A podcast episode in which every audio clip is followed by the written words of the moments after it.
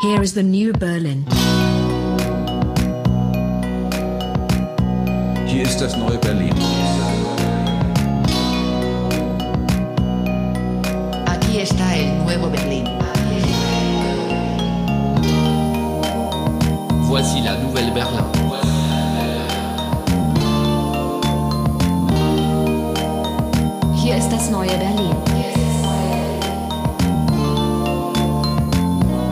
Herzlich willkommen zu einer neuen Folge von Das Neue Berlin. Inzwischen die 29. Folge, wenn mich nicht alles täuscht. Wir sitzen mal wieder zu zweit in unserem Studio, sehen äh, beide etwas abgekämpft aus, etwas müde, etwas schwach hängen wir hier in den Seilen. Das kann an der harten Arbeitswoche liegen. Lohnarbeitswoche. Der harten Lohnarbeitswoche, die wir jetzt schon an einem Mittwochabend, äh, die uns schon an einem Mittwochabend etwas ramponiert hat. Vielleicht liegt es aber auch daran, dass wir jetzt inzwischen ein Jahr im Gespräch sind. Ein Jahr das neue Berlin, ungefähr, muss man dazu sagen, denn wir haben den genauen Termin für unser kleines Jubiläum äh, irgendwie verpasst. Äh, wahrscheinlich, weil wir gute Gäste Wichtige- hatten. wichtige Themen hatten. Wichtige Themen Wichtigere hatten. Themen. Wichtigere Themen Als hatten. selbst. Andererseits haben wir jetzt doch gedacht, irgendwie haben wir es ja auch verdient, äh, nochmal ein bisschen Selbst. Ähm, Bespielung äh, zu betreiben, äh, uns ein bisschen selbstreflexiv mal äh, zu unserem eigenen Format äh, zu verhalten. Äh, einerseits einfach mal so äh, zu sprechen darüber, wo wir gerade stehen mit dem Podcast, ähm, was wir bisher so für Linien verfolgt haben. Andererseits aber auch ganz grundsätzlich nochmal das Problem äh, anzugehen, was ist eigentlich ein Podcast, was machen wir hier eigentlich genau, wenn wir behaupten, wir machen einen Feuilleton von unten im Podcast-Format, wir machen soziologisches, philosophisches Feuilleton, äh, philosophischen, soziologischen Podcast, was auch immer das alles bedeuten soll.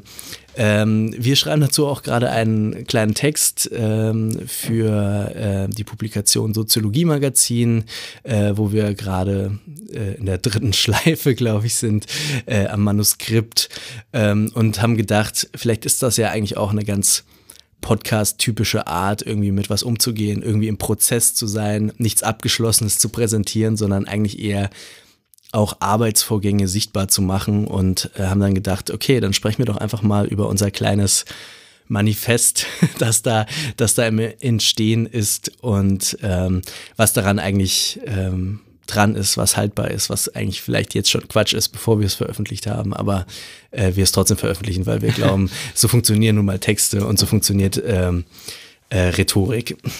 Äh, ja, also so klein würde ich den gar nicht machen. Ich glaube, das wird ein ganz guter Text, äh, zumal es ja da äh, relativ wenig äh, leider dazu gibt. Äh, wir haben ja dann tatsächlich uns auch äh, dazu hinreißen lassen, doch noch ein bisschen zu recherchieren, äh, den Forschungsstand. Ja, das war der nicht große Fehler. Reden. ähm, ja, nee, aber äh, tatsächlich ist da rausgekommen, dass es da relativ wenig gibt. Ähm, aber das ist ja auch klar, weil wenn wenige Soziologen und Soziologinnen podcasten, dann gibt es natürlich auch wenige, die sich damit theoretisch äh, auseinandersetzen. Und dann muss man eben selber, ähm, äh, selber nachhelfen, sagen wir es mal so. Ja. Ähm, und ich finde eigentlich auch das wirklich ideal, ähm, diesen Text äh, zu kontrastieren. Wir haben ja in den letzten Folgen auch schon ein bisschen dieses Format etabliert, dass man mit ähm, Leuten über ihre geschriebenen Sachen redet. Ich fand auch bei der letzten Folge war das, ne? Brichtin und äh, Schindler. Ja. Ähm, da war es ja ganz interessant, dass dann, ähm, dass dann äh, über den Text man eigentlich ähm, über die Argumente nochmal reflektiert hat. Und Ja. dann, ähm, also es war, war so ein paar ganz schöne Stellen, wo man sich fragt, okay, ja, wir haben das in dem Text jetzt so gemacht, aber man hätte es auch anders machen können. Und so kommt man, finde ich, diesen Argumenten viel, viel besser auf die Spur, äh, weil das halt diese, diese reflexive Stufe irgendwie mit drin ist. Und dieses Reden über Texte ähm, einfach wunderbar funktioniert. Im Prinzip macht man das ja im Studium auch, dass man lernt, Texte als Texte zu begreifen und nicht als, ähm, als aufgeschriebene Wahrheit quasi. Also äh, so würde ich zumindest sagen, würde das auch zu einem kritischen ähm, äh, oder zu einem Studium gehören, äh, diesen kritischen Umgang mit Texten zu lernen. Ja. Ähm, es wird aber quasi nicht, das wäre jetzt die These, ähm, nicht als Teil ähm, von, von Lehrmethoden wirklich verstanden, auch über die eigenen Texte äh, äh, also zu reden, sondern da wird man eigentlich eher angehalten, ähm, möglichst ähm, perfekte Texte zu machen. Ähm, ohne quasi jetzt eben so ein offenes Verhältnis, nenne ich es jetzt mal äh, ganz schlecht, ähm, zu, zu Texten zu entwickeln und quasi diese Offenheit und ähm, dieses, dieses Problem auch, was Texte mit sich bringen, dass sie eben sowas Ab Abschließendes haben, ähm, was ja gar nicht schlimm ist, das gehört ja zur Wissenschaft, aber äh, es ist eben nicht, nicht, alles Wissenschaft. Ne? Es macht den Prozess der Wissen, Wissenschaft auch ein bisschen unsichtbar. Ähm, und dass man da kein so richtig positives Verhältnis dazu entwickelt, sondern eigentlich eher so, ich weiß noch, das war mir das allererste, was ich im Studium gelernt habe, äh, äh, Methoden wissenschaftlichen Arbeitens. So, und dann ist das ein Kurs, wo du, wo ich dann, also wenn ich heute noch drüber nachdenke, ist absurd, wo du irgendwie die erste, zweite Woche musst du so irgendwie ähm, ein, äh, eine Bibliografie abgeben. Hm, ja, ja. So. Äh, äh, und zwar ohne Thema.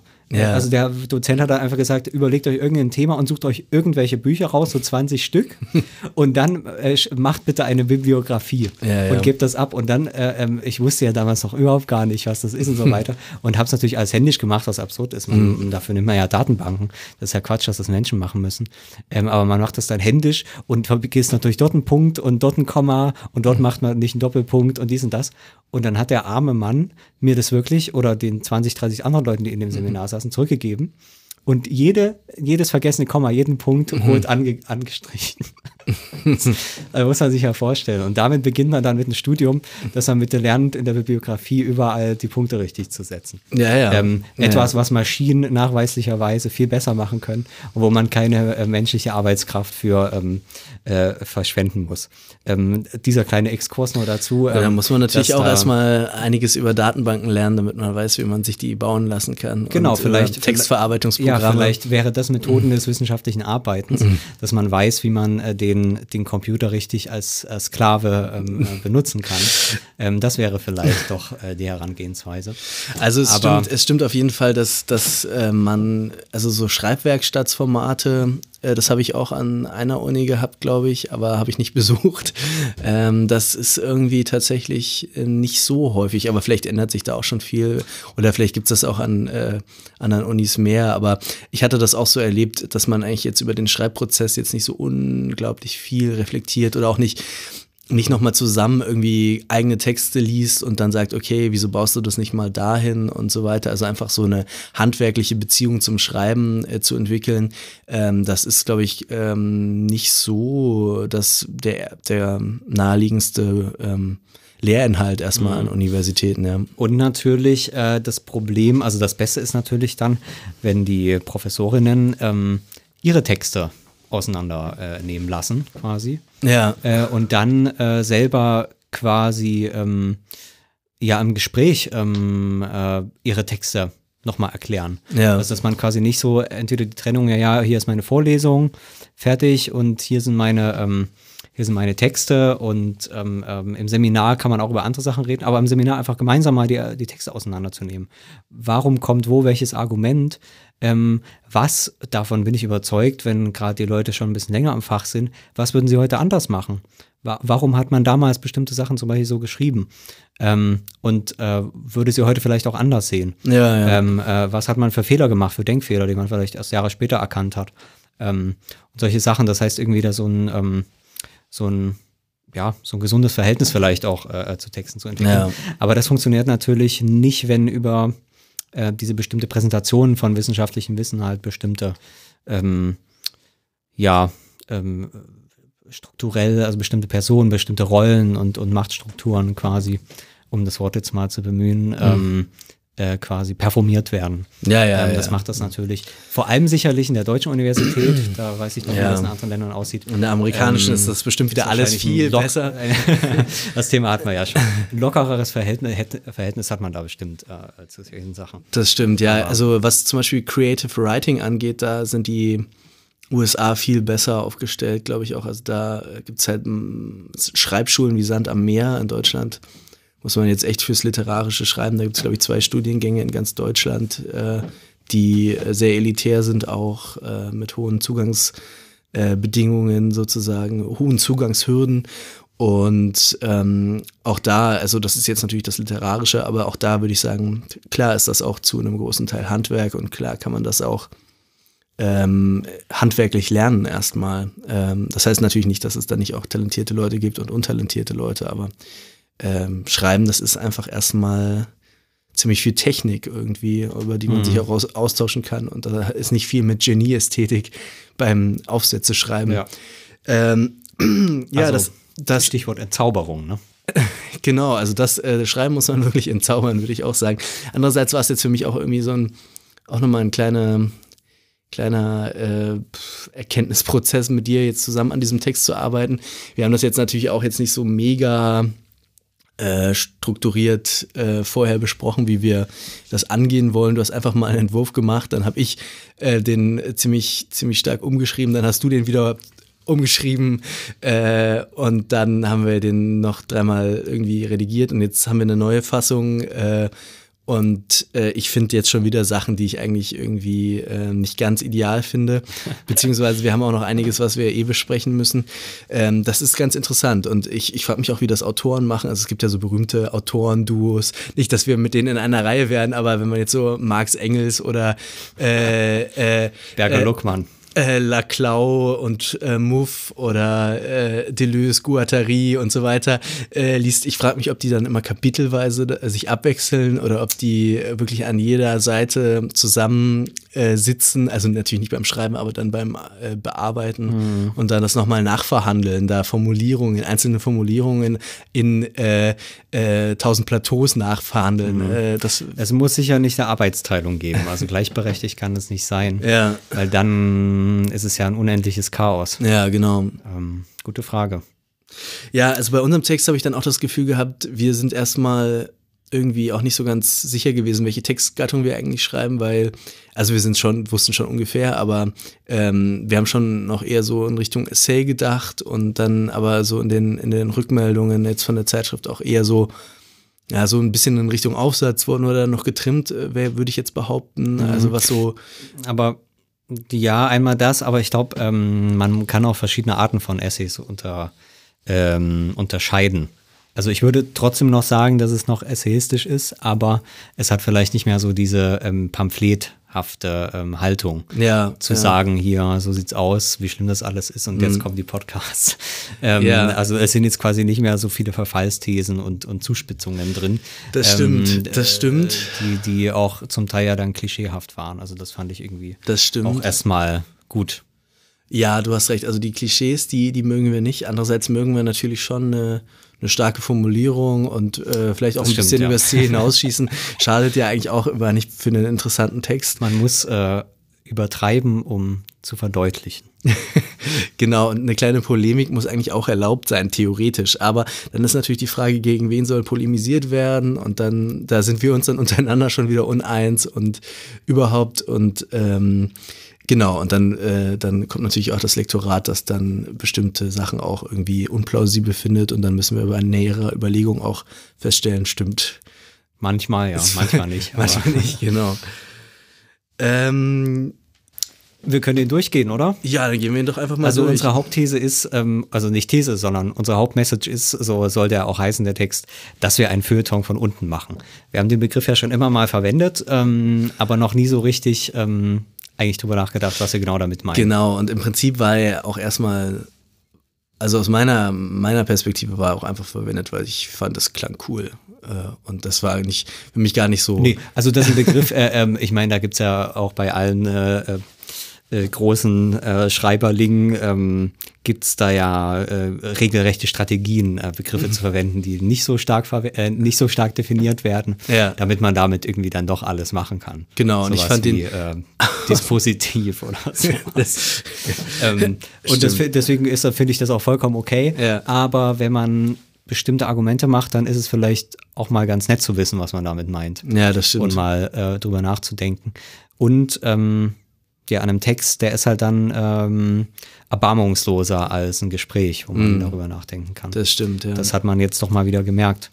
Ähm, ja, und wir sagen, dass wir damit, ähm, ich glaube, ich weiß nicht, ob wir es bisher schon richtig haben, äh, wir sagen damit, dass wir quasi ähm, nicht diesen, ähm, in, einer- in einer frühen Textfassung hatte ich gesagt, diese bürgerliche Selbstvergewisserungsanstalt ähm, Ja, das war eine mittlere, oder sowas. mittlere Textfassung. Am Anfang war das Ähm, nicht drin. Äh, ja, stimmt, es war eine mittlere. Ähm, äh, also da hatte ich das auf jeden Fall überlegt. Das heißt, mit dem, mit dem Gedanken, dass das irgendwie jetzt ähm, Feuilleton, so dass es, wo quasi man enthoben von den Problemen dieser Welt, äh, sich dann jetzt über ähm, ja, irgendwelche ähm, kulturellen äh, Sachen äh, entspannt äh, informiert, was ich ehrlich gesagt gar nicht schlimm finde. Das muss ja auch nicht alles immer ähm, äh, total wichtig und große Debatte und so weiter sein.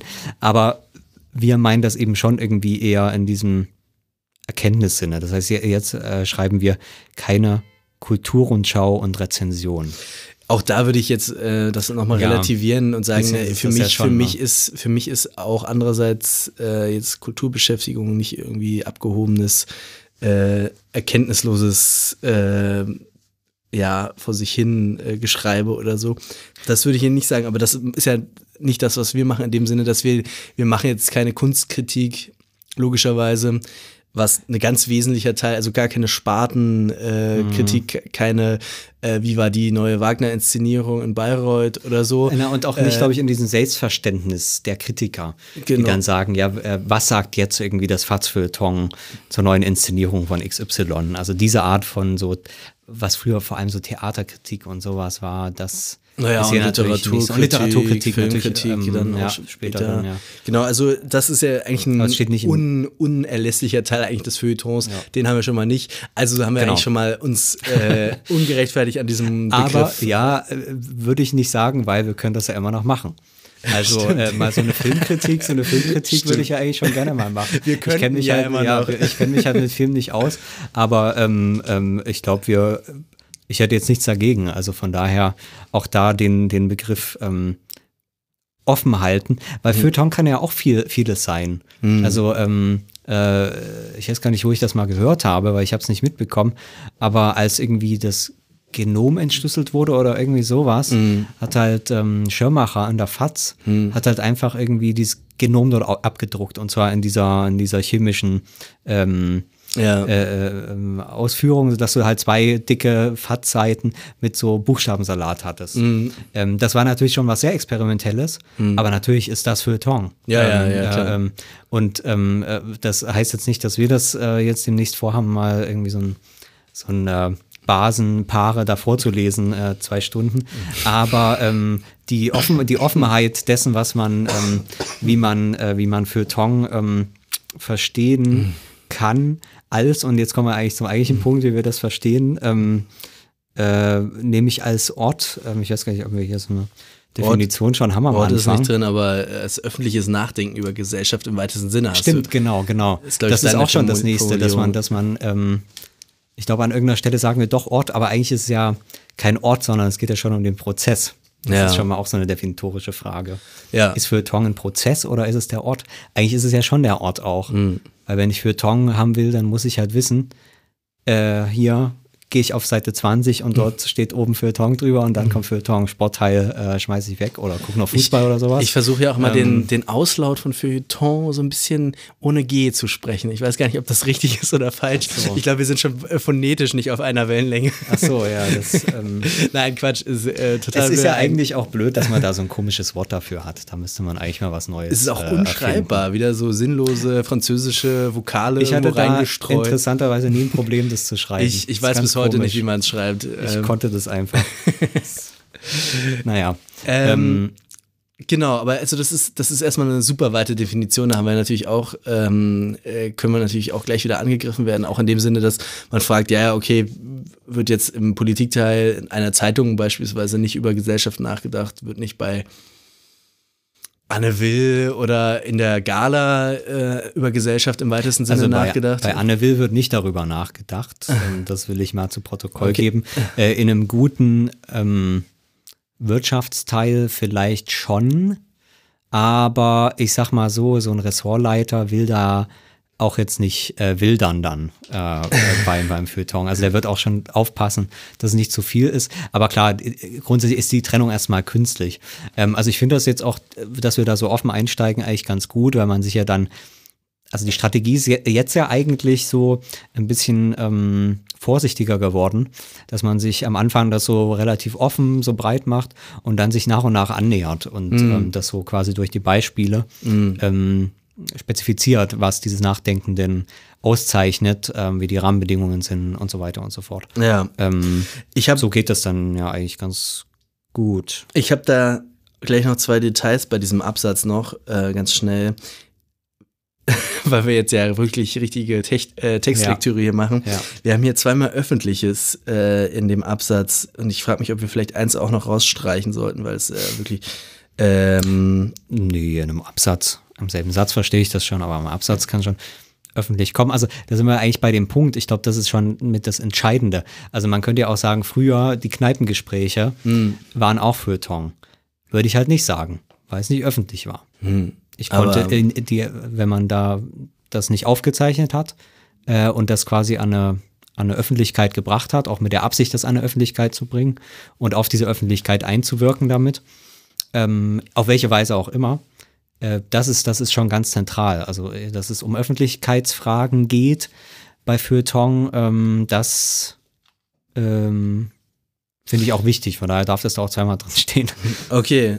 Ich, ich lese es nochmal äh, mit, mit nüchternen Augen und äh, schau mal, ob es mir auch nochmal auffällt. Ähm, das zweite ist äh, Gesellschaft, weil ähm, ich will das nicht ändern oder so, ich würde das genauso lassen, aber ist das bei uns jetzt eigentlich, wir wollen ja jetzt nicht so die Gesellschaft. Ähm, Deswegen hat es ja auch keinen. Genau, keinen hat er auch keinen Artikel, genau. Aber das ist bei uns jetzt auch nicht die Gesellschaft und die kommt auch nirgendwo so vor, oder? Es ist halt über Gesellschaft, aber es ist nicht über die Gesellschaft, so wie ähm, die Gesellschaft äh, kann keine weiteren Migranten ertragen oder die Gesellschaft äh, muss sich mal wieder zusammenraufen und in die Hände spucken und das Bruttosozialprodukt Ja. erhöhen. Ich würde mal sagen, so ein bisschen Luhmanns Sinne, wenn man über Gesellschaft spricht, dann kann man auch über die Gesellschaft sprechen, nämlich die Gesellschaft der Gesellschaft. Ja, das habe ich nie so richtig verstanden, was das bedeuten soll.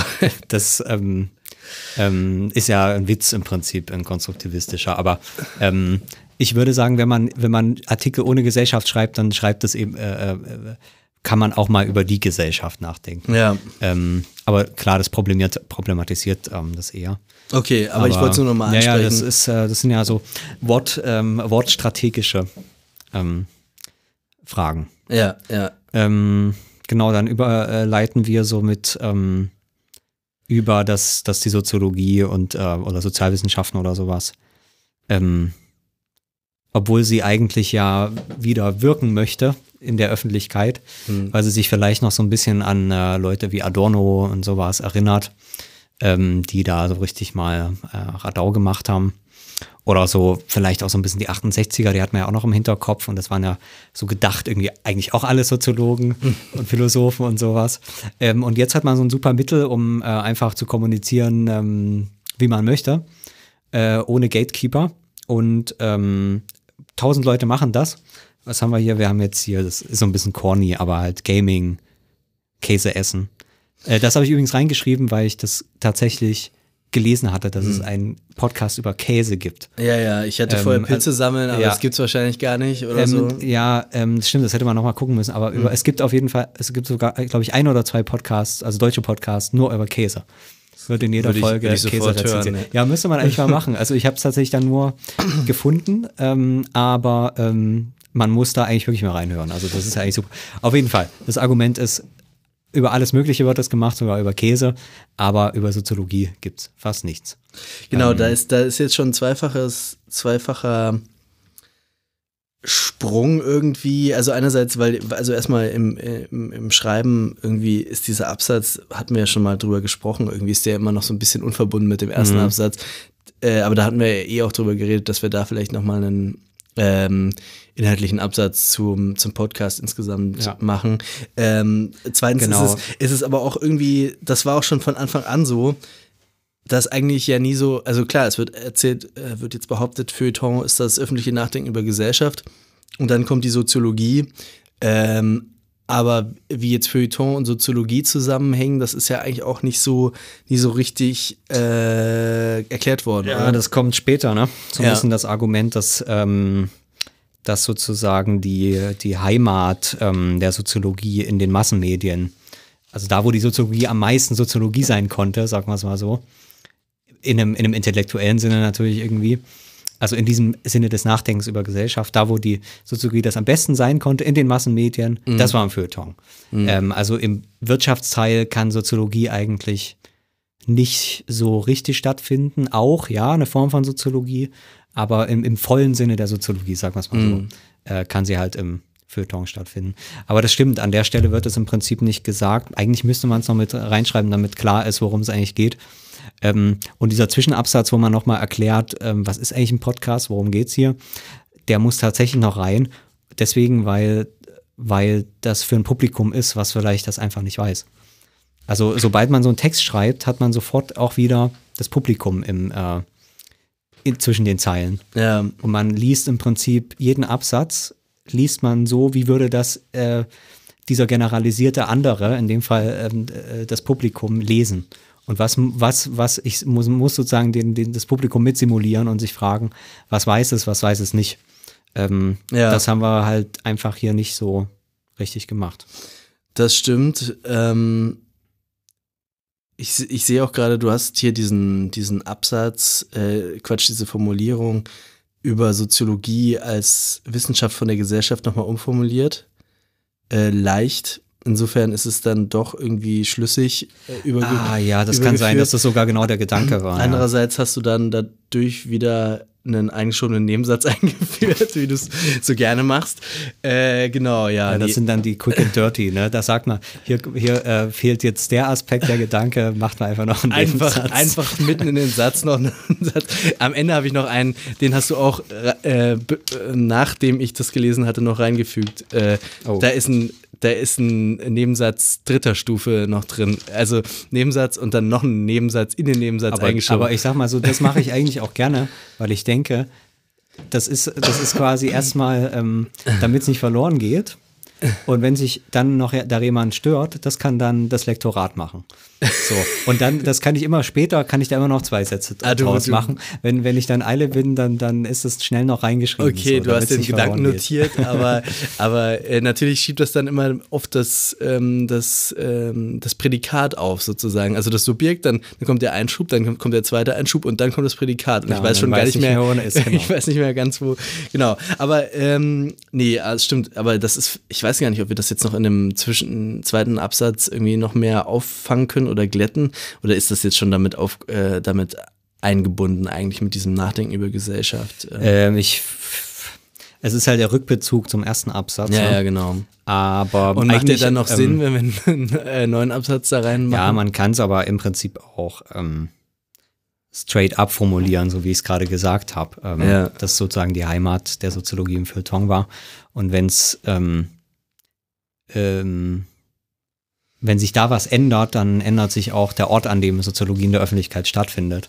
Mhm. Und ähm, Soziologie muss auch gucken, wo es, äh, wo sie bleibt. Ja, da muss, da ist dann jetzt auch die Frage, stimmt das empirisch, äh, dass die Soziologie in den ähm, im Feuilleton einen Ort hatte? Also was heißt das ganz konkret, dass, dass halt so Leute wie Schirmacher sich für Soziologie interessiert Die, haben? oder ich ich denke noch an früher so Leute wie, wie Dahndorf oder wie, ähm, wen hatte ich ja jetzt gerade hier so, so, so Kritiker, die einfach soziologisch ausgebildet waren, aber natürlich auch so Leute wie Adorno und die ganzen Leute. Mhm. ja, ja, Habermas. Das war ja ne? alles, alles Feuilleton und die haben Ja. ja. die haben ja ohne Ende haben die ja auch für die FAZ natürlich vor allem als das Feuilleton, kann man vielleicht so sagen, ne? Ähm, Ja, ich glaube, es sind, sind so drei wichtige genau, in Deutschland. genau. Ähm, je nachdem, wo man so, ob man jetzt die FAZ lesen kann oder nicht.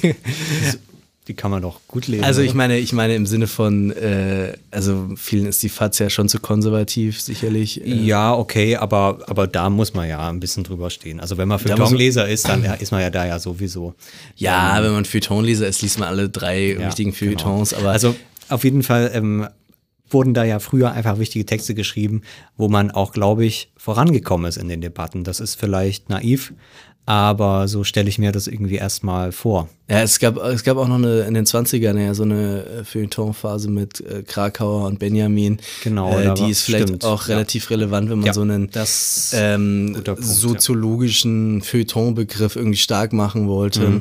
Da müsste man eigentlich Kakauer fast noch reinschreiben. Stimmt, der hat das ja Auch wirklich etabliert. Also mit auch langen Geschichten. Er hat das ja, Ja. auch erzählend gemacht fast. Hm. Mit dieser Verwobenheit von so ähm, Theorie, Erfahrung, nach, freiem Nachdenken. Ähm, also ja tatsächlich Feuilleton in diesem, in diesem, in diesem vielfältigen Sinne. Ja, ja, Kann man überlegen, ob man ihn nochmal so ein bisschen name droppt, äh, name droppt.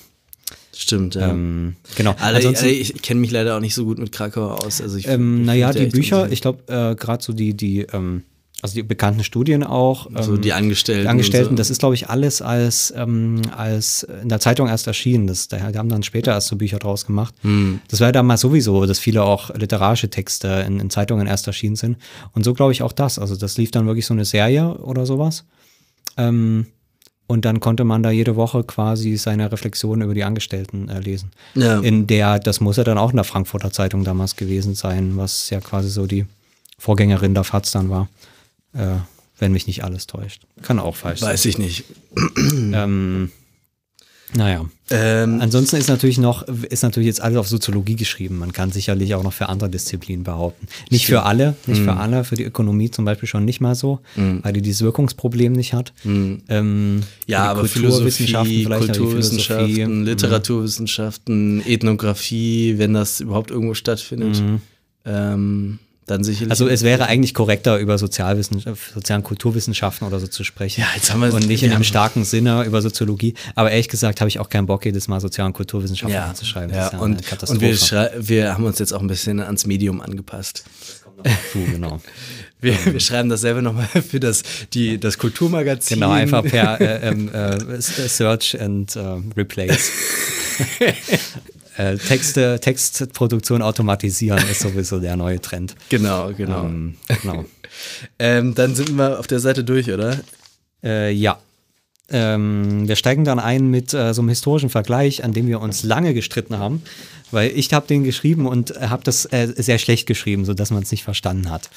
Nämlich ich steige hier mit Charles Wright äh, Mills ein, der Anfang der 50er ähm, in seiner Studie über die Menschen im Büro, äh, äh, heißt es auf Deutsch, ähm, geschrieben hat über ähm, also so zeitdiagnostisch, äh, als der kleine Mann von heute scheint nirgendwo einen fest zu, äh, festen Halt zu haben, hat kein Ziel und Inhalt im Leben, äh, lähmende Angst erfüllt ihn, er erkennt die Ursachen der Angst nicht und so weiter und so weiter und so weiter. Ähm, das habe ich dort da reingeschrieben, weil es mir irgendwie nochmal, weil ich irgendwie schon so einen gesellschaftsdiagnostischen Bezug haben wollte. Ähm, verbunden ist das dann halt mit der Pointe. Also erstmal wird gesagt, kennen wir alles, nämlich postpolitische Zustände, ähm, wo natürlich immer, das ist ja auch die Kritik an dieser äh, Colin Crouch-Theorie Postpolitik. Und äh, die, die Frage ist, was ist genau der Vergleichs, ähm, äh, die Vergleichsgröße, also was war vorher politisch und wenn heute, heute postpolitisch war, Ja. ähm, finde ich hier ganz interessant, weil das, was politisch war, war natürlich genau diese Zeit, diese Hochzeit, Nachkriegszeit ne, der Demokratie, Massenorganisationen und so weiter und so fort. Ähm, und da äh, schreibt der Mills äh, genau das, was man dann bei Crouch äh, irgendwie 50 Jahre später lesen äh, darf. Ähm, nämlich eben dieses, ähm, dieses postpolitische im Prinzip, Ja, ja. diese Apathie, ähm, diese Ziellosigkeit. Auch sehr interessant, diese äh, Zukunftslosigkeit und Vergangenheitslosigkeit. Bemerkt er auch, was ich schon mal interessant finde. Bei 50er denkt man ja so, es geht alles los, ne? Man hat irgendwie schon den Mond vor Augen, so ungefähr, ähm, Technik, Optimismus. Und Mills hat da irgendwie ein ganz anderes ähm, ähm, Urteil. Er macht das halt so ein bisschen aus diesem Klassen, klassentheoretischen Gedanken heraus, ne? Dass halt ähm, die, das Proletariat davor, das hatte noch ein Ziel, das hatte eine Vergangenheit, wusste, wo es hin wollte. Die Angestellten, ähm, bezieht sich im Prinzip, ist ja auch das Krakauer Urteil so ein bisschen. Die sind halt nirgendwo im geschichtlichen Raum. Die haben keine Geschichte, die haben nichts, was sie erreichen wollen, weil die haben einen Lebensstil. Und im Lebensstil, da rei- erreicht man nicht, sondern da hat man einfach Spaß am Leben so ungefähr. Und that's it. Ähm, wie auch immer. Auf jeden Fall ist halt dann äh, so der Twist, ähm, dass das ja heutzutage in der Debatte, und das ist so ein bisschen konstruiert, aber ich finde es eigentlich schon äh, trotzdem nachvollziehbar, dass das dann heute wieder mit sozialen Medien äh, wieder schuld sind. Ne? Ja. Bei Crouch war es irgendwie der Neoliberalismus oder so. Heutzutage sind es die sozialen Medien, die uns sozusagen voneinander entfremden und ähm, wir können keinen klaren Gedanken mehr fassen und leben im Jetzt, ne? also gebannt vom Bildschirm und solche Sachen. Und da, das wollte ich einfach einfangen in der Gesellschaftsdiagnose, weil Mills macht das natürlich, bezieht das auch auf die Massenmedien. Aber halt damals äh, Radio, Kino, Fernsehen, Sonntagszeitungen und besonders schön Fünf-Groschen-Romane. Mhm. Ähm, ähm, und, und sagt dort, ähm, dass das Problem eben äh, die, diese funktionale Differenzierung ist. Also, dass es eben Massenmedien entstanden sind, Ja. die es ja damals noch nicht so lange gab. Also, die Zeitungen gab es schon 100 Jahre oder sowas.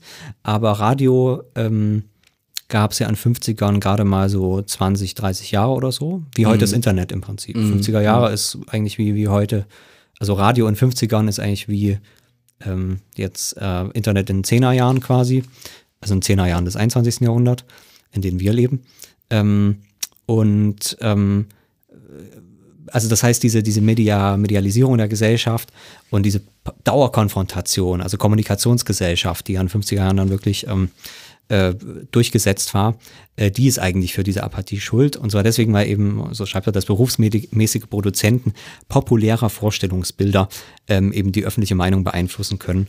Ähm, weil das Publikum ja all die Leute, über die es gern reden oder denen es gleichen möchte, meist nicht persönlich kennt und gar nicht kennen kann. Ja. Das kennen wir dann irgendwie so ein bisschen von Luhmann wieder. Ne? Alles, was man über die Welt weiß, mit ganz wenigen Ausnahmen weiß man aus den Massenmedien, weil die Welt so groß ist, dass man sie natürlich nicht selber ähm, bereisen kann und sich angucken kann. Ja, Man- aber, aber ja. auch da schon ähm, ist, da ist halt die Frage, also welche, wie war das anders, wann war das anders, wann kannte man die politischen Akteure nie eigentlich, ähm, also man hat dann die, das gar nicht zur Kenntnis genommen oder also vielleicht in Nee, der es gab- Stammesgesellschaft oder so gibt es vielleicht noch so, solche Öffentlichkeiten, aber danach doch nie wieder, oder? Also Ja, aber ähm, die Frage ist ja schon, ob es eine funktionale Differenzierung gibt, in der ähm, es einen Industriezweig gibt, der davon lebt, diese Bilder zu produzieren.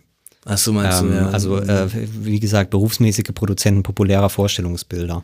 Das heißt, ähm, äh, Hm. Journalisten und halt äh, ähm, äh, äh, ja, so Marketing-Leute und sowas. Ähm, Ja. Also die quasi ähm, davon leben, bestimmte Klischees zu kommunizieren und die und die quasi die, die, die Vielfalt der Welt auf bestimmte kommunizierbare ja.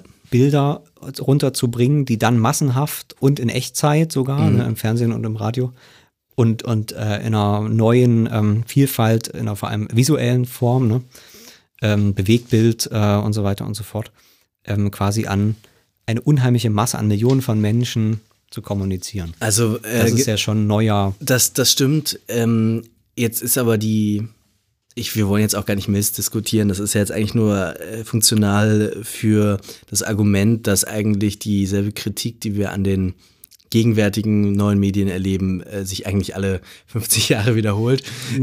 also dazu, Mm, ja. sagen wir mal, dass äh, es wiederholt sich nicht alle 50 Jahre, aber dass wir eben, äh, dass quasi die Diagnose gar nicht gar nicht so triftig ist, wenn man das vor 50 Jahren eigentlich ähnliche Diagnosen gestellt hat, Genau, mit Blick auf andere genau. Medien. Also das heißt, man darf halt nicht auf die, auf die sozialen Medien schimpfen, sondern man, muss über bestimmte äh, ähm, sozusagen strukturelle Eigenschaften von Öffentlichkeit Ja. äh, nachdenken. Und in dem Fall um die strukturelle Öffentlichkeit dieser Kommunikation von populären Bildern. Ähm, die, und genau das ist dann eben das Argument, die entweder von berufsmäßigen Produzenten kommen können ähm, oder auch nicht.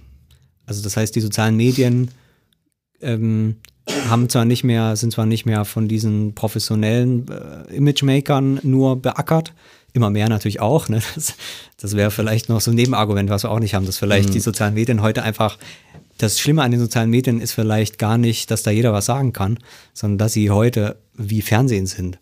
Also, äh, ähm, oder wieder die schlimmste Form von Fernsehen, sagen wir es mal so. Also jetzt bei YouTube, Ähm, meintest du vorhin. Ja, nee, ich denke auch an Facebook, was da so los ist. ähm, das Problem ist, dass das wie Fox News ist dort, dass da halt den ganzen Tag lang ähm, irre Sachen ohne, ohne, ohne jede Vernunft quasi rausgeblasen werden.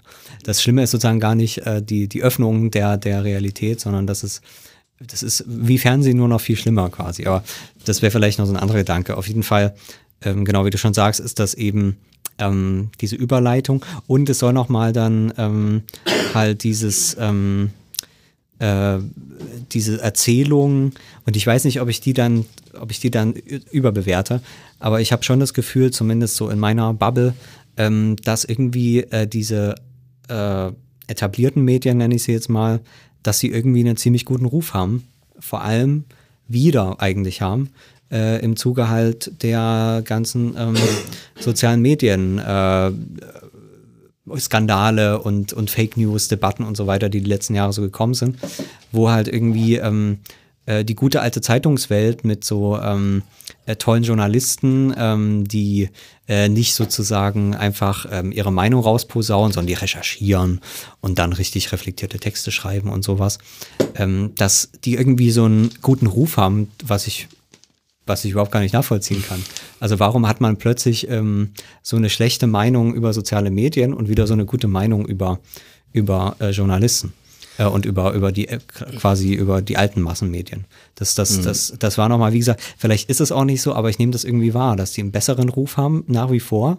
Ja, ja, ähm, das ist als, auf jeden das, Fall so. als das eigentlich jetzt, wie gesagt, wenn man mal dann den Mills-Vergleich macht, jetzt sein müsste. Also das halt in Zeitungen und da muss man ja mal die gesamten Zeitungen angucken, dass dort halt jetzt nicht weniger äh, Lügen verbreitet werden als in den sozialen Medien. Ähm, vielleicht andere Lügen, weil sie quasi eher einer redaktionellen Logik dann folgen und Naja, andere Lügen, Verkürzungen. Lügen fände ich jetzt Ähm, zu, zu stark. Also das klingt dann schon so ein bisschen wie Lügenpresse und so. Also das, Also äh, ich, ich habe irgendwie noch mal an den Vergleich äh, gedacht. Ähm, da haben, planen wir ja auch eine Sendung dazu, wie quasi ähm, dieses ganze Hartz-IV-Regime ähm, ohne quasi die, die Schützenhilfe der Massenmedien, die dann äh, über Monate und Jahre lang äh, die faulen Arbeitslosen äh, dort vorgeführt haben und quasi so verschiedene Figuren erfunden haben ne, mit diesem, äh, was gab's da so, diesen ähm, einen, der irgendwie auf Mallorca schon seit Jahr- Jahrzehnten lebt äh, und irgendwie so der, der arbeitslosen Spaß dabei. Also, also da, da gibt es ja Forschung dazu. Da war wirklich alle, alle, jede Woche saß dann einer dieser drei Arbeitslosen, irgendwelche komischen Freaks, ne, saß halt dann in den großen Talkshows. Und so hat man quasi systematisch die, die Ja. öffentliche Meinung Naja, dermaßen vor- beeinflusst, dass, man, Vorsicht, dass Vorsicht. man diese politischen, äh, äh, ähm, äh, also dieses, dieses Hartz-IV-Regime durchsetzt. systematisch würde ja bedeuten, äh, es gäbe da einen Plan und die Leute am besten, wenn es, wenn es darum geht, das Hartz-IV-Regime durchzubekommen, auch noch einen Plan, eine Verschwörung oder ein, eine Absprache zwischen äh, Massenmedien und Politikern. So,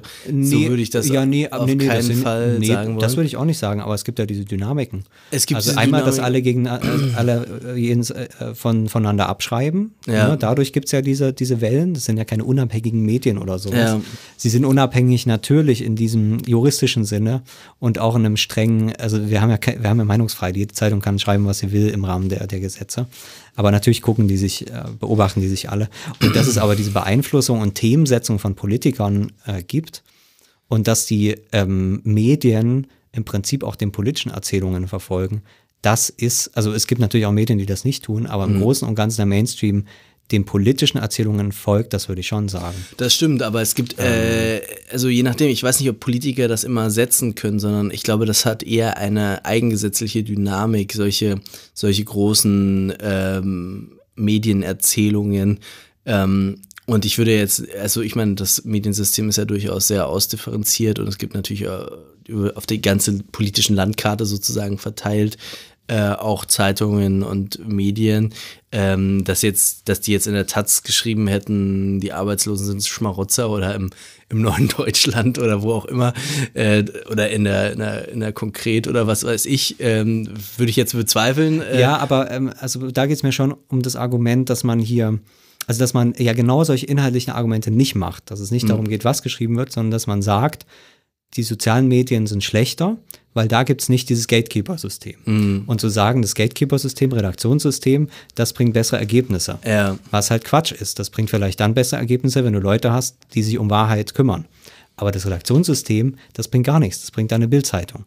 Ähm, so, Ja, also, also das ich- heißt, das heißt, ähm, ähm, äh, also da, darauf geht's, äh, darum geht's mir, dieses Argument zu machen. Ich, ich verstehe das. Ich, ich würde es nur insoweit ähm, präzisieren wollen, als dass auf jeden Fall die, der Eindruck vermieden wird, dass man sagt, ähm, also es, es also ich finde Lüge eben das falsche Wort, weil Lüge impliziert eben intentionale Täuschung über eine äh, bekannte Wahrheit, wogegen einfach äh, das medientheoretische Argument eher wäre, Massenmedien haben einfach aufgrund ihrer strukturellen Eigenschaften auch die Tendenz, vielleicht irgendwie bestimmte gleichförmige Wirklichkeitsbilder zu reproduzieren und die dann Populäre Vorstellungsbilder. populäre?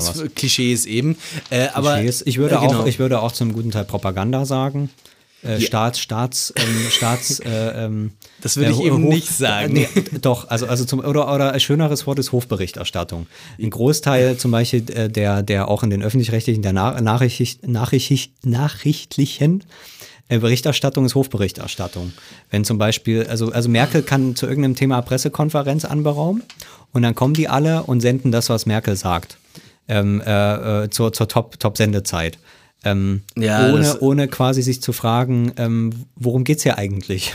So, ähm, und, und äh, das, also wie gesagt, da ist der schöne Begriff Hofberichterstattung und damit ist schon ein Großteil ähm, von dem, was in den, also was in der Politikberichterstattung stattfindet, schon mal schon mal beschrieben. Also vieles- so, so ein Urteil würde ich schon. Vieles hängt natürlich auch wollen. an äh, bestimmten journalistischen Darstellungsformen. Also eine Meldung ist halt eben auch eine Meldung und eine, ja, das sind immer die netten Ausreden dann. Ja, ich kenne ja nichts, das ist ja das Format. Das, Da kann ich nichts dafür. Ja, nee, aber Ähm. naja, das muss man aber schon auch unterscheiden. Also ich meine, in den Zeitungen gibt es ja dann auch die, die Kommentarspalten, die sicherlich jetzt nicht ähm, nur wiedergeben, was Merkel sagt. Aber gut, kann man jetzt sagen, welche, fragen, welche Qualität das hat. Äh, gut, das ist nochmal individuell, müsste man sich das anschauen.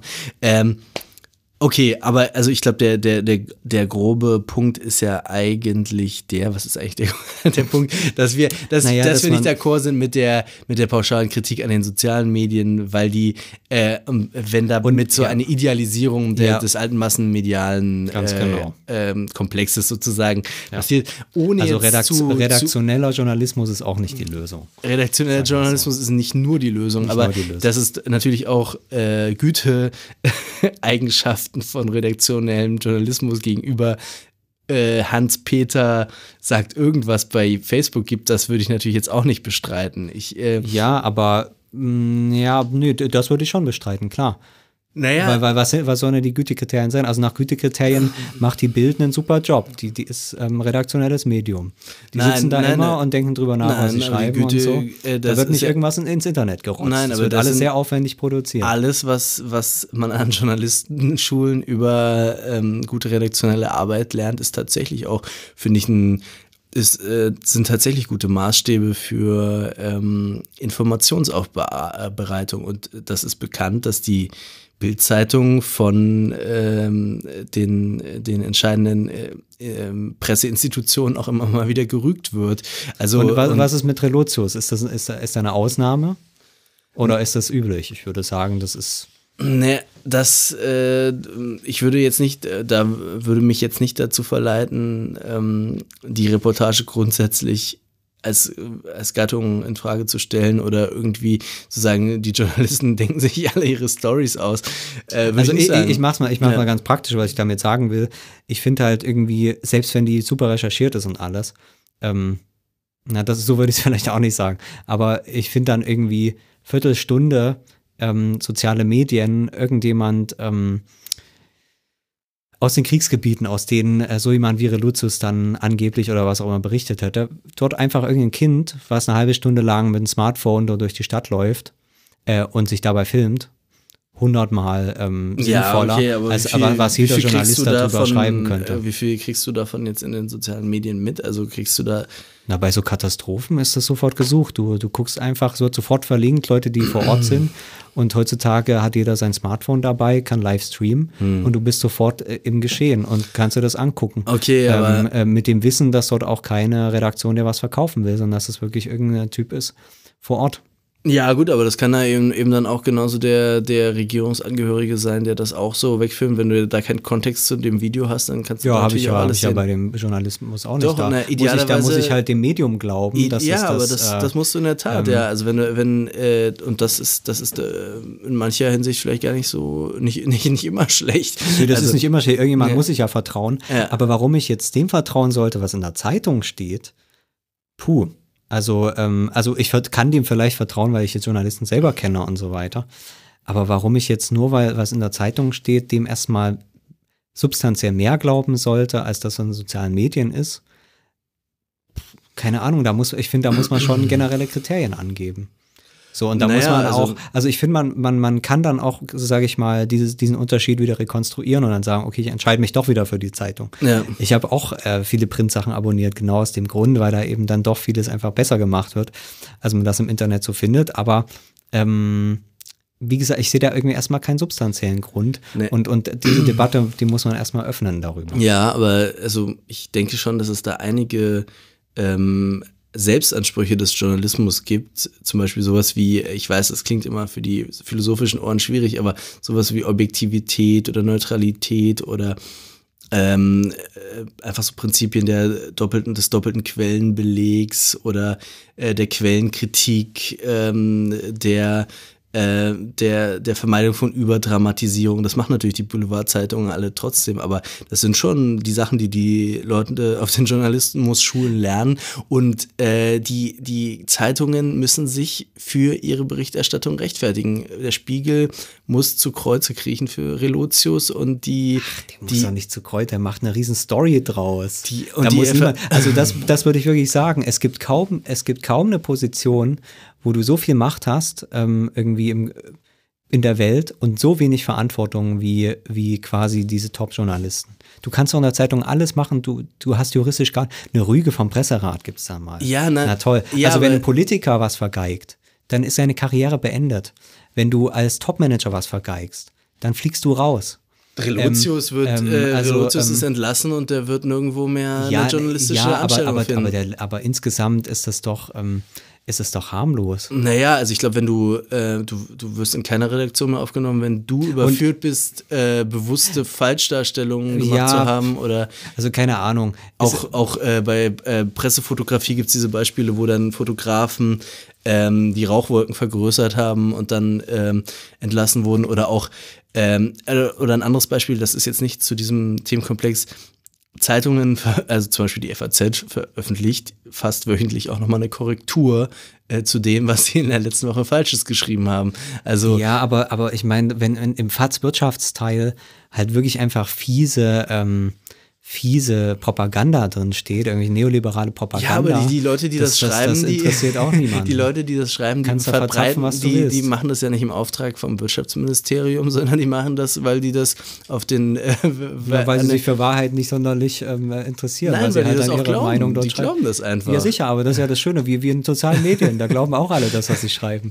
Ja, aber So. ich meine, das ist ja jetzt auch eine, eine, eine Frage des politischen Standpunkts und der, der, des Weltzugangs und der ähm, einer komplexeren Frage von Weltinterpretation. Und da sind wir dann genau bei dem Thema, dass eben Massenmedien notwendigerweise komplexe, wenn möglicherweise auch irreführende Interpretationen von Welt herstellen. Aber das machen eben alle Medien per se und das machen alle Kommunikationen Und per das se. würde ich halt anzweifeln, weil, weil das nämlich, da sind wir dann im Prinzip schon bei Thema, wo wir dann gleich noch drauf kommen, ähm, ich halt in sozialen Medien genau diesen Druck nicht habe. Da finde ich halt im Zweifelsfall, so wie bei Podcasts zum Beispiel, äh, wenn es halt, keine Ahnung, bei Technik geht das ja gut, weil da ist die Berichterstattung meistens ziemlich schlecht und falsch, Ja. ähm, also wirklich auch einfach sachlich falsch und die Interpretationen, die daran anschließen, gerade wenn es um Ge- Folgen von Technik, zum Beispiel Gesellschaft geht, das ist meistens alles falsch, was in Medien ist. Ähm, letztes Beispiel Robotik, KI, Machine Learning, Blockchain. Ja, was heißt falsch ähm, hier? Also- naja, weil das alles äh, im Prinzip mit voll, völligem Unverständnis ähm, der tatsächlichen Zustände, also Beispiel Robotik, Mhm. dass es zum Beispiel keinen einzigen Rob Roboter gibt, also humanoiden Roboter, der in, in absehbarer Zukunft, und da rede ich wirklich über zehn Jahre und mehr, sinnvoll irgendwo ähm, in einem größeren Maße menschliche Arbeit ersetzen könnte. Und sozusagen auch weit darüber hinausgeht, außer die mechanische Ersetzung, die sowieso schon stattfindet.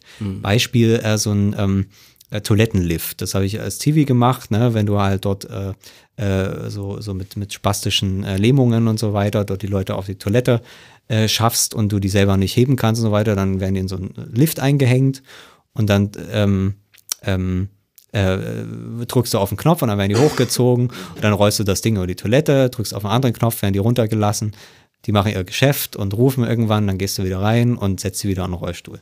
So, das ist zum Beispiel sowas, was irgendwie so ein humanoider Roboter, der dann so rollt, so machen könnte. Ähm, aber das kann, das wird er in, in x Jahren noch nicht können, weil er quasi kein Gefühl für den Körper hat. Der kann, der kann das Gefühl für diesen Körper nicht entwickeln. Ähm, so, das heißt, diese ganzen mechanischen Erleichterungen, das ist alles schon da. Das gibt es schon seit 10, 20 Jahren. Aber das, was dann wirklich dazu kommt, gerade eben in diesem humanoiden Kontext, da brauchst du sowas wie ein Gefühl für den menschlichen Körper. Ähm, und da wissen die Roboterentwickler auch, die Wissenschaftlerinnen und so weiter, dass das alles nicht funktioniert, wie es erklärt wird. Da gibt es 100.000 Forschungsprojekte, da gibt es arsch viel Kohle dafür. Und es funktioniert alles nicht. Das ist also die primitivsten Aufgaben können die nicht erfüllen. Mm. So, das ist etwas, was, was du in den meisten Diskussionen nicht mitkriegst. Es findet nicht statt, sondern mhm. da äh, sagt dann irgendein so Fernsehjournalist, ja, wir ähm, haben das gehört irgendwie, ja, hier so viele Jobs gehen verloren und jetzt brauchen wir so ein Schnittbild. Und dann nimmt man irgendwie so einen komischen äh, Spielzeugroboter und äh, nimmt dann diesen Spielzeugroboter, um, um seine Geschichte zu verkaufen.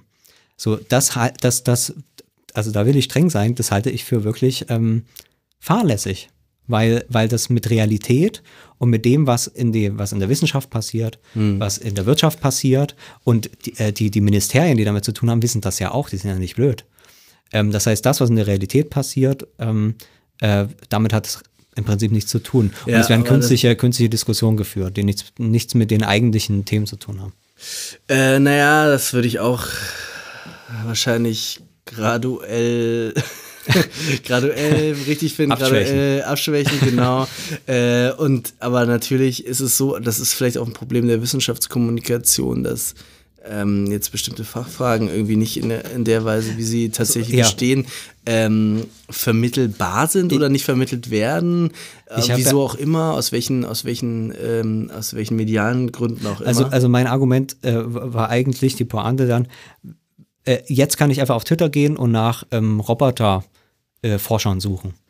Kann irgendwie äh, äh, humanoide Roboter, Soziologie, humane Roboter, ähm, Science and Technology Studies, kann das alles eingeben. Und dann kommen die Leute, die sich damit äh, beschäftigen ähm, und die dann ähm, meinetwegen genau solche aktuellen Nachrichten ko äh, kommentieren und mit ihrer Forschung äh, in, in, in äh, in Zusammenhang bringen und sagen, okay, hier wurde jetzt mal wieder irgendwie Roboter XY gezeigt, tolle, äh, tolles Bild, aber de facto habe ich irgendwie letztes Jahr eine Arbeit darüber geschrieben, wo rauskommt, dass es das alles nicht funktioniert. Und hier kannst du einfach nachlesen äh, oder am besten Fall sind es dann Leute, die vielleicht selber einen Podcast haben. Du kannst einfach zum Podcast gehen, wo die eine halbe Stunde lang darüber sprechen, warum das alles Quatsch ist, was äh, da kommt. Äh, äh, obwohl das alles massenmedial geprüft wurde und redaktionell abgesegnet. Ähm, und da sage ich, sind soziale Medien, wie gesagt, in diesem positiven Sinne, dass ich dort quasi über jedes Thema der Welt sofort an ähm, genau die richtigen Leute komme, die sich einfach auch auskennen mit den, mit den, ähm, mit den Themen und die halt auch Bock haben, das zu kommunizieren, ähm, dass ich diese Möglichkeiten habe ähm, und mir vor allem dann, also und vor allem ich in die Tiefe gehen kann. Ne? In dem Beitrag in der Tagesschau wird vielleicht dieselben Leute, die ich dann auf Twitter kriege, interviewt, aber von dem sind halt zwölf Sekunden äh, irgendwie der belangloseste Satz, äh, den er hatte. Meistens noch aus dem Kontext gerissen oder so. Mhm. Wenn ich einfach, ich meine, die Massenmedien fangen auch langsam an, dass sie dann die gesamten Interviews online stellen. Ähm, aber äh, wie gesagt, wenn die Leute bloggen oder äh, twittern oder äh, podcasten, ähm, dann, dann, äh, dann ist das easy. Und das heißt, ich mache mir dann selber mein, mein Menü quasi. Und da sage ich, ist der Wahrheitswert eben auch höher. Und das ist ein unheimlicher Fortschritt, dass ich nicht mehr angewiesen bin auf sozusagen den Zufall, ob da irgendein äh, ähm, äh, Journalist, der da gerade Dienst hatte, ein bisschen was davon versteht oder halt nicht. Ähm, also es ist halt nicht mehr dem Zufall überlassen. Also für mich ist die Redaktion, also die Redaktion leistet natürlich eine bestimmte Verlässlichkeit des Angebots, aber gleichzeitig auch eine große Unverlässlichkeit. Also ähm, weil es solche Sachen dem, dem Zufall überlässt, trotz aller, trotz aller Kriterien. Ich würde sagen, der Zugriff über die sozialen Medien funktioniert besser. Der löst dieses Problem besser für mich. Okay, das mag für bestimmte Wissensgebiete zutreffen, wo du auch die Zeit hast, dich irgendwie einzuarbeiten oder so, äh, oder dem sozusagen recherchierend nachzugehen, dann wirklich die Experten aufzusuchen. Das äh, könnte man jetzt auch fragen, ob, ja, also ob man das vielleicht nicht auch bei, bei Spezialinteressen dann auch eh irgendwie auch in anderen Medienvarianten so verfolgen konnte. Ich, ich sehe schon deinen Punkt, dass sozusagen die, dass, dass bestimmte Formate einfach auch thematisch verengt sind, an Erzählformen gewöhnt sind, die ähm, die entweder popularisieren, wenn irgendwie ein kleines Kind mit einem Roboter unterwegs ist oder irgendwie wie ein Stück ähm, Stück Sperrmüll als als äh, Hitchhike äh, als äh, wie, per Anhalter fahrender Roboter verkauft wird und das dann irgendwelche Medienstories bringt. Das hat natürlich nichts mit ähm, den Problemen der Robotik und der KI zu tun. Das stimmt, aber natürlich gab es trotzdem auch äh, immer parallel die äh, die diese ganzen Wissenschaftsjournale, also diese, äh, die wir in diesem einen Text haben, also äh, ähm, Spektrum der Wissenschaft etc. und so. Ich vermute mal, dort wird das schon in einer äh, besseren Komplexität erläutert werden. Ähm, äh, Deutschlandfunk äh, als unser, unser Leuchtstern hat natürlich auch äh, Sendungen zur Forschung, die nicht so funktionieren wie äh, Kurzbeiträge im, im Nachmittagsprogramm von mhm. Sat 1 oder ja. so. Ähm, Aber die machen dann, wenn ich dich unterbrechen darf, die machen ja. halt dann mehr die Wissenschaftskommunikation wieder. Also das ist halt wieder genau das Problem, dass halt dann so ein Massenmedium sagt, ähm, ja, wenn du das richtig wissen willst und nicht nur den Scheiß, den wir den jeden, äh, jeden Tag erzählen, wenn du es richtig wissen willst, dann kannst du ja zu Special Interest gehen. Und mhm. dann kriegst du das technisch alles ganz korrekt erklärt. Mhm. Abonnier doch einfach Spektrum der Wissenschaft. Ja. Ich will aber nicht das technisch alles korrekt erklärt haben, sondern ich will eine Kommunikation, wo, wo wo Leute sich Gedanken darüber machen, was bedeutet das jetzt zum Beispiel, weil wir ja beim, im Kontext Feuilleton waren, was bedeutet das für diese Gesellschaft? Ähm, dass diese Roboter zum Beispiel einfach nicht, äh, ähm, dass es einfach nicht so funktioniert oder wenn ich es jetzt soziologisch mal ähm, ähm aufziehe, was bedeutet das, wenn das mal funktioniert? Also auch ein allgemeines Nachdenken über Robotik. Ähm, so, mm. ich, ich, will da, ich will keinen Wissenschaftsjournalismus. Das ist einfach mein Punkt. Ich, ich will mhm. nicht erklärt haben, was diese, diese KI-Leute machen. Ich will halt, wie gesagt, jetzt in diesem soziologischen Sinne halt nachdenken darüber, was zum Beispiel solche Sachen bedeuten, aber halt mit diesem Sachverstand. Diesem, also es, ich will auch, das war zum Teil, ist er für Tong zum Teil auch gewesen, dass halt dann Leute, die auch keine Ahnung haben, da irgendwie resoniert haben über, über, keine Ahnung, über Gott und die Welt und ja, meistens auch mit sehr wenig Sachverstand. Ähm, also das ist vielleicht noch so eine andere Abgrenzung. Ich mhm. sehe seh da halt irgendwie eine Kombination und habe das Gefühl, soziale Medien können das alles besser. Ähm, aber naja, wir müssen mal weiter, glaube ich. Ähm, wir haben dann hier noch den äh, Bertolt Brecht, das ist noch so ein anderer Aspekt ne, mit seiner Radiotheorie. Gut, dass das ähm, alles nicht so radikal im Text drin steht, wie du sagst. Oder zumindest habe ich es nicht so äh, gelesen. Äh, ja, dafür, dafür ist ja der Text. Der Text soll ja ein Angebot machen. Äh, der Podcast macht kein Angebot. äh, der, der ich hätte ja auch noch ähm. ein, zwei stilistische Sachen, aber das ist, das lassen wir jetzt einfach vielleicht. Das ist jetzt irgendwie äh, nicht so spannend. Ja. ja. Also der Brecht ist halt so ein bisschen abgeschmackt, ne, weil man das schon hundertmal äh, gehört hat.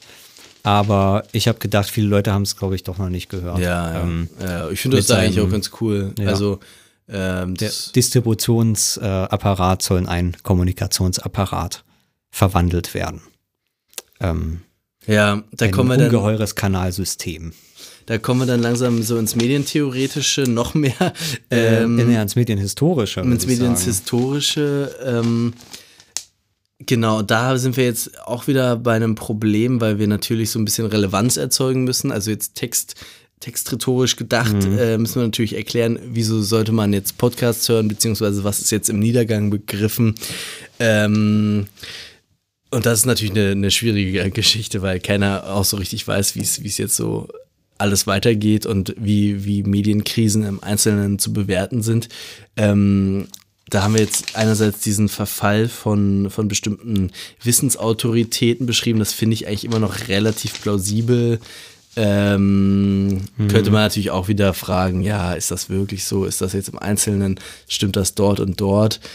Ähm, wir haben ja mit Weinberger mal eine Sendung drüber gemacht. Das ist jetzt auch kein, kein Über, keine Überautorität, aber ich finde es irgendwie immer noch ganz einigermaßen plausibel, wie er das beschreibt. Das ist die Theorie dessen, genau. Ob die stimmt oder nicht, das ist eine andere Frage, aber ja. der hat das Programm im Prinzip, ja, äh, genau. was Internet sein könnte äh, und, und sein sollte. Genau. Wir hatten hier noch dieses historische Argument, ähm, da haben wir uns, glaube ich, auch noch mal drüber gestritten, ähm, dass hier Taz und ähm, Privatfernsehen, dass das für mich eigentlich beides Gegenöffentlichkeiten waren. Die eine so intellektuell quasi mhm. äh, politisch äh, Gegenprogramm zum Staat, weil davor waren ja alle Medien so mehr oder weniger Staatsmedien. Ähm, und ähm, Das ist jetzt auch ein bisschen übertrieben, aber es war zumindest nicht, äh, es gab zumindest nicht diese Gegenöffentlichkeit, wie das dann in 60er und 70ern entstanden ist. Und das wurde dann eben institutionalisiert in den 70ern, in 80ern dann das Privatfernsehen. Ja. Ähm, das ist eigentlich so das Argument, dass äh, diese ähm, genau, dass diese Ausdifferenzierung von Öffentlichkeiten, dass kleinere Öffentlichkeiten entstehen, Gegenöffentlichkeiten, spezifische Ach so, ja. Öffentlichkeiten, dass das äh, erstmal auch wiederum nichts mit dem Internet zu tun hat, ähm, mit, mit dem technischen Internet. Das stimmt, ja. Sondern so eine Also- allgemeine äh, äh, Entwicklung ist, die quasi auch ähm, ähm, auch was die Produktionsmittel angeht. Ähm, also ich habe jetzt äh, kürzlich äh, ein wunderbares Feature über die Taz gehört. Wirklich großartig, über auch die, also 40 Jahre Taz oder so. Ja, das ist dann 40 Jahre, ne? Genau, 40 Kommt Jahre. Taz. Ähm, und ähm, da war das, am Anfang haben wir das beschrieben, be bevor die erste Ausgabe kam, äh, gab es irgendwie noch drei, vier au inoffizielle Ausgaben. Ähm, äh, die haben am Anfang das auch mit Fotokopierern, haben die die ganze Zeitung gemacht. Also das ist tatsächlich, und dann ist da später was Offizielles draus geworden. Das ist halt auch ein bisschen so Ermächtigung über die Produktionsmittel, Demokratisierung der Produktionsmittel. Ja, ja. Damals konnte man das schon machen, zehn Jahre davor gab es noch keine Fotokopierer, ne? da konnte man noch keine Fanzines machen. Ähm, da bräuchte, brauchte man noch eine Drucker, Druckerpresse oder so. Ja. Dann konnte plötzlich jeder so seine Zeitung machen ähm, und viele haben das eben auch gemacht. Also das, das ist dann nur noch mal auch so ein bisschen historisch quasi. Äh, Ich äh, habe da gar keine so großen Einwände, ehrlich gesagt. Ich weiß nicht, wir haben da mal irgendwie drüber geredet, aber ich weiß schon Ich glaube, es war noch diese. Pa- Parallelisierung zu Privatfernsehen, Mhm. dass ich halt sage, Taz und ähm, RTL ist im Prinzip dasselbe. Ähm, Medien, Ja, was diese äh, Entwicklung ist halt die geht. Frage, in Ähm, welcher Hinsicht sie äh, das naja, selber im, Sinne dieser Ausdifferenzierung der, ja, der, der das, Öffentlichkeit. das stimmt, ja. ähm, dass ich halt nicht mehr blöde äh, ARD gucken muss oder ZDF, sondern dass ich jetzt halt auch 100 andere Sender habe. Ja. Genauso wie ich halt nicht blöde FATS oder Zeit lesen muss, sondern auch Taz und 100 andere linke Blätter lesen kann. So. Und Rechte. äh, Und Rechte, ähm, ja, inzwischen auch, ja, genau. Doch, da, gibt- da gibt es doch so einiges jetzt auf dem ja, publizistischen ja, inzwischen, Markt. aber äh, damals glaube ich noch nicht so. Da war dann die linke Presse ein bisschen, Ah, ja. keine Ahnung. Okay. ich. Naja. Ähm, genau, dann haben wir natürlich jetzt hier, äh, dann kommen wir zu Weinberger, dann kommt, ähm, dann kommt dieses Medienökonomische, wo wir uns Ja, den, den Teufel ins Boot geholt haben, äh, weil wir da irgendwie ein bisschen behauptet haben und das ist natürlich ziemlich schwierig, jetzt wirklich medienökonomisch die ganze Krise zu beschreiben. Also es stimmt sicherlich, ähm, Niedergang der Tageszeitungen und der, der Magazinpublikationen. Ähm, aber das sind eigentlich so die, die wesentlichen ökonomischen Krisen. Buchmarkt stagniert. Äh, unsere Lektorin hat hier angestrichen, als ich behauptet habe, der Buchmarkt schwindet. Also der stagniert jetzt ungefähr. Ich also glaube, in wir haben es aber davor schon mal abgeschwächt. Ne? Wir haben am Ja. Anfang so gesagt, irgendwie Massenmedien over und jetzt kommen so die Podcasts, Genau. was im Prinzip völlig bescheuert Ja, ist. ja, stimmt das, ist, das, ist, nicht. das, ist genau, das ist genau das, was Weinberger so gesagt hat in den 90ern. So, das, das, das ist aber eigentlich Quatsch zu, Quatsch zu schreiben. Aber das ist auch irgendwie so, ähm, das ist halt das Problem, wenn man so ein bisschen pamphlethaft schreiben äh, will, Ja. dann, dann schreibt man sofort solche Sätze, die eigentlich bei jedem äh, genaueren Blick äh, sich als Quatsch herausstellen. Ja. Also ich glaube, wir, also wir haben es dann schon ausdifferenziert, so das Ja. Argument, aber es ist immer noch irgendwie so sehr generalistisch. Ähm, vor allem, Ja, wir, wir könnten vielleicht das auch einfach, diesen Absatz auch einfach streichen, dann hätten wir die Argumentation nicht drin. Wir brauchen die eigentlich auch nicht. Und, ähm, ja, stimmt, wir brauchen sie. und dann, äh, dann, Nicht, ja, stimmt, wir brauchen sie überhaupt gar nicht. dann sind wir da fein raus eigentlich. also, Also, wir brauchen sie so ein bisschen, weil wir ja behaupten, dass das Feuilleton verloren geht. ja, ja, ja, Ähm, stimmt, ja, ja. Und ähm, ja, Weiß ich auch gar nicht. Ob das so ist, aber ja, also ich meine, ähm, ja. Ach so, ja, und dann Problem öffentlich-rechtlicher Rundfunk, ne, dass man die Diskussion doppelt führen muss. Weil, ähm, also ich sag mal so, ich denke ja inzwischen, man muss die, also okay, es steht ja eigentlich auch da, ne, er muss sich neu legitimieren. Das heißt, das Problem für einen öffentlich-rechtlichen Rundfunk ist nicht das Geld, sondern die Legitimation für dieses Geld.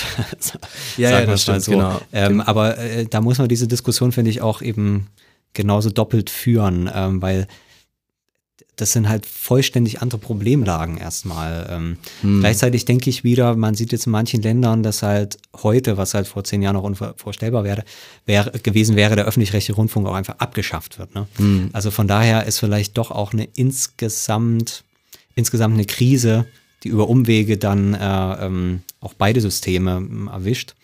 Aber ökonomisch ist es halt nicht. Also ökonomisch Ja. kann man es nicht erklären. Also vielleicht kann man dann insgesamt so eine, vielleicht, aber das stimmt vielleicht auch nicht, also so eine Glaubwürdigkeits- oder Legitimationskrise allgemein der Massenmedien ja, aber vermuten. Aber das ist jetzt zum Beispiel nicht das Problem der FATS. Bei denen ist wirklich das Problem, dass das einfach niemand mehr kauft und die bankrott gehen. ja, okay, aber da Also sind wir für ja, die da ist die Legitimationskrise das, das geringste Problem. Sagen wir es mal so. Die, die haben Naja. eine Existenzkrise. Die haben eine Existenzkrise, die zumindest der öffentlich-rechtliche Rundfunk in Deutschland noch nicht hat. Ich wäre inzwischen nicht mehr so sicher, ob das nicht auch nochmal kommen kann. Also wenn da irgendjemand nochmal so ein Milliardär kommt und dann nochmal so eine richtig dicke Kampagne hochzieht, man weiß es ja nicht. In der Schweiz hatten die ja- hatten die so einen Ich Volksentscheid, glaube, da war es dann relativ eindeutig. Mhm. Aber dass es überhaupt ernsthaft solche Diskussionen geführt werden, das ist schon trotzdem auch krass. Hm, das stimmt, ja. Ähm, also ich, hm. ich höre das öfter. Also manche diagnostizieren das schon, dass das irgendwie in den nächsten Jahrzehnten irgendwie dann nochmal neu, neu legitimiert werden muss oder irgendwie Also anderes- Jahrzehnte andere- kann ich mir auch vorstellen, man weiß ja nicht, was da noch alles passiert, aber jetzt in den nächsten fünf Jahren oder so, man weiß es auch nicht, aber auf jeden Fall muss man halt irgendwie bei diesen ganzen Argumenten, wenn man so sehr theoretische und so epistemische Argumente und sowas macht, da irgendwie immer höllisch aufpassen, wenn man das dann mit so, ähm, mit so, ähm, ja, empirischen Argumenten verbindet, die dann über diese Entwicklung dieser Märkte sprechen. Also wir haben halt deswegen nochmal geguckt, weil irgendwie gerade, glaube ich, was du genannt hattest, solche Wissenschaftsmedien, Spektrum der Wissenschaft und sowas, die haben, glaube ich, alle wirklich kein großes Problem. Doch, die doch, doch, die- die haben auch gerade- ein Problem. die- die also ich haben- hatte halt gelesen in diesem Artikel, dass ähm, die, diese Wochenzeitschriften, die haben Probleme, also der Spiegel und so weiter. Und die Tageszeit, äh, und die Tageszeitung, genau. Mm. Aber so ein bisschen in diesen Special Interest und sowas. Also nee, ich glaube, die Wochenzeitungen waren stabil, die Tageszeitungen Wochenzeitung haben relativ stabil. massiv verloren. Genau, die haben am größten äh, verloren. Und die, ähm, die Zeitschrift, der Zeitschriftenmarkt, da haben die, die Wissens, Wissenschaftsmedien, die die aufgezählt haben, äh, bis zu zwei Drittel ihrer Auflage verloren. So wenn ich so erinnere. aber die, aber die sind doch, das sind doch Abonnenten. Und Abonnenten verlierst du doch nicht so schnell. Ne? Ich habe den Text noch hier, wir können auch noch mal schnell reingucken, aber Ja. äh, ich, ähm, ich glaube, die haben wirklich, ähm, die haben wirklich arg geblutet. Das, ich glaube, Also, das also Argument ich- war dann, dass, ähm, dass die öffentlich-rechtliche ist cool, äh, Fernsehen geht's Also gut. ich, ich glaube, es hat was mit den Märkten zu tun. Zum Beispiel in diesem Feature über die Taz kam auch raus, dass die Taz zum Beispiel keine finanziellen Probleme hat, beziehungsweise nicht mehr als schon immer. Deswegen, weil die Taz halt ähm, abschreckend ist für sehr, sehr viele Werbekunden. Das heißt, weil die sowieso auch über das Genossenschaftsmodell von Abonnenten getragen wurden, Ja. hat sich für die im Prinzip nichts geändert. Was eben völlig anders ist ähm, bei, bei, bei, also bei, natürlich gerade bei den Tageszeitungen, die ja, glaube ich, zwei Drittel oder sowas über die, ähm, über den Werbemarkt finanzieren oder sowas. Mhm. Ja, ja. Und weil der halt eingebrochen ist, ähm, können die das halt nicht, äh, plus natürlich die Abonnenten wegsterben, das ist Mhm. natürlich das nächste Problem und keine neuen Abonnenten nachkommen, können die das halt nicht so ausgleichen. Und der, das hätte ich jetzt halt gedacht, einmal haben, also Spektrum der Wissenschaft, die haben ja nicht zwei Drittel der Auflage geht ja über, über so Bahnhofsshops oder sowas. Das werden ja relativ viele Abonnenten sein. Plus der Werbemarkt ist ja ein ganz anderer als ähm, und wahrscheinlich nicht so volatiler wie der Ich- ich- äh, ich Zeitungsmarkt, also der hier. Tageszeitung, der Werbemarkt. Ich habe es hier, also äh, das sind, äh, ist eine nicht repräsentative Auswahl von äh, Wissenschaftsmagazinen auf dem Zeitschriftenmarkt. Da hat ähm, von 2005 bis 2015 haben ähm, Spektrum der Wissenschaft 25.000 äh, Auflage verloren, 25.000 Exemplare. Ähm, Von äh, von 85.000, also es sind jetzt bei 60. Viertel. Nee, Quatsch. Ja. Nee, Entschuldigung, 15.000 haben sie verloren dann natürlich, oder? Nee, warte. Rechnen. Also, ja, also dass sie verloren haben, glaube ich schon, aber die haben, die, Die die sind- 25.000, die sind, die, Entschuldigung, sind nicht ja. so in einer, in so einer Existenzkrise wie die, ähm, wie die Tageszeitung. Ich glaube, es sind schon vor allem die Tageszeitung.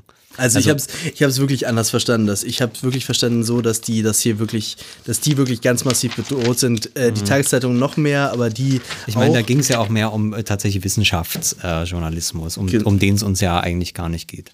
Genau, und ähm, die äh, Okay, die haben die Zeit hat, hat die Zeit hat mehr Auflage Vergleich äh, 2004 2014. Ich glaub- der Spiegel hat aber doch tatsächlich, du hast recht, 300.000 verloren und der Fokus hat äh, 250.000 so knapp verloren. Heftig. ähm, ja, nee, so hatte ich es halt auch in Erinnerung. Tageszeitungen und diese politischen Magazine ähm, sind quasi die großen Verlierer. Wochen Wochenpublikation hier doch, du hast recht, ja. Also, also äh, auf jeden Fall muss man halt äh, da irgendwie sehr genau sein, äh, was wo quasi produziert wird und was nicht. Also wo hat sich viel geändert und äh, wo nicht. Was wahrscheinlich alle erfasst und das haben wir tatsächlich überhaupt gar nicht jetzt drin, müsste man vielleicht noch reinschreiben, dass das wird ja auch in dem Text nur gemutmaßt, was irgendwie dazu keine Arbeiten gibt. Ähm, äh, dass ähm, die Qualität wahrscheinlich nicht besser wird, wenn man Journalisten einfach schlechter bezahlt, äh, keine Festanstellungen mehr gibt, äh, weniger Zeit gibt, weniger Geld gibt für Recherchen und so weiter und so fort, der ganze Druck. Und das ist ja was, was ausnahmslos alle, also den gesamten, äh, also alle Redaktionen erfasst, plus natürlich die Verdichtung durch die äh, äh, Multimedialisierung, ähm, dass man heute eben auch noch Video und Foto und alles parallel machen muss. Ähm, das wird ja klar gemutmaßt, dass das jetzt nicht unbedingt förderlich äh, ist, wahrscheinlich für die Gesamtqualität dessen, was produziert wird. Ja, Ähm, das ist ein Argument, was man natürlich parallel äh, dazu noch machen kann und was wirklich für alles gilt. Aber Qualität des Gesamtoutputs des deutschen Journalismus ist halt, was du kaum seriös jetzt empirisch messen kannst, wahrscheinlich. ja. Ähm, also, sicherlich kann man das irgendwie, aber es ist äh, nicht einfach. Das ist, das ist wirklich aber auch eine entscheidende Frage, wenn man eigentlich bewerten möchte. Äh, Äh, wie steht es um die ja. Öffentlichkeit? Ja, ne? genau. Aber also, also ich sag mal so, ähm, was ja zumindest im Journalismus inzwischen auch offener diskutiert wird, dass du ja heute quasi von vielen Journalistenjobs eigentlich nicht mehr leben kannst und Ja. deswegen halt so äh, so so PR und sowas nebenbei machst und Ja, davon ja. eigentlich lebst und dann quasi damit dein deine dein dein äh, verrückten Journalismus, womit man kein Geld verdient, so querfinanzieren musst. Mhm. Ähm, äh, und das ist natürlich äh, ein, ein extremes Problem für die Profession ja. weil ja eben dann doch am Ende PR was anderes ist als, als Journalismus. Ähm, Gab es übrigens einen interessanten äh, Beitrag von ZAP über den Deutschen Journalistenverband, der inzwischen sagt, ähm, dass da gibt es keinen Unterschied. Was? Ja, also die gehen da inzwischen ganz positiv damit um und sagen, ja, wenn es nicht anders geht, ist doch gut. Ähm, PR ist eigentlich aber auch am Ende auch dasselbe, nämlich Informationen aufbereiten und äh, kommunizieren. ähm, also die haben da gerade jetzt hoffentlich dann demnächst mal so einen kleinen Krieg äh, in ihrer Profession, weil ähm, das kann es ja wohl nicht sein. Das werden wahrscheinlich aber auch die meisten Journalisten noch ähm, unterschreiben, dass das so nicht sein Ähm, Je kann. nachdem.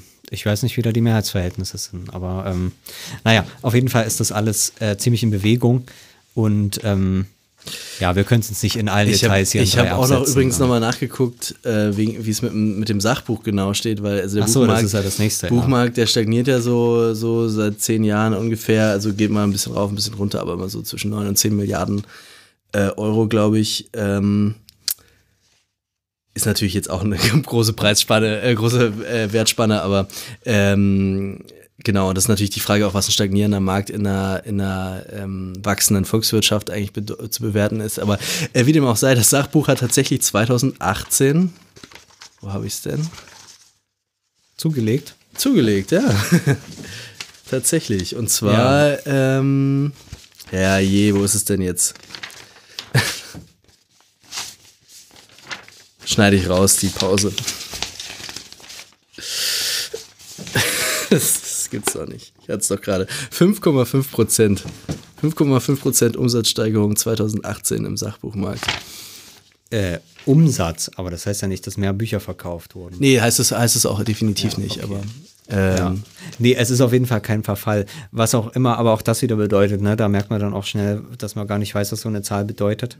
Weil das kann ja auch sein, dass jetzt, ähm, also es werden ja immer und immer und mehr, mehr Bücher, äh, von dem natürlich immer und immer weniger äh, gelesen werden kann und noch viel weniger dann quasi diskutiert werden kann. Also da sind ja die Nadelöhre, sag ich mal, dieser, dieser ähm, großen Öffentlichkeiten relativ klein. Plus, das würde ich dann schon sagen, aber das weiß ich nicht. ähm, das ist ja auch eine empirische Frage, wie viel vom Gesamt quasi alles mal zusammengerechnet, wie viele Zeitungsseiten, Mhm. wie viele Minuten Programm auf allen Sendern wird zum Beispiel der Literaturkritik äh, ähm, gewidmet. Mhm. Könnte ich mir auch vorstellen, dass das weniger geworden ist. Ähm, weil es da ja auch keine guten Leute gibt, zum Beispiel.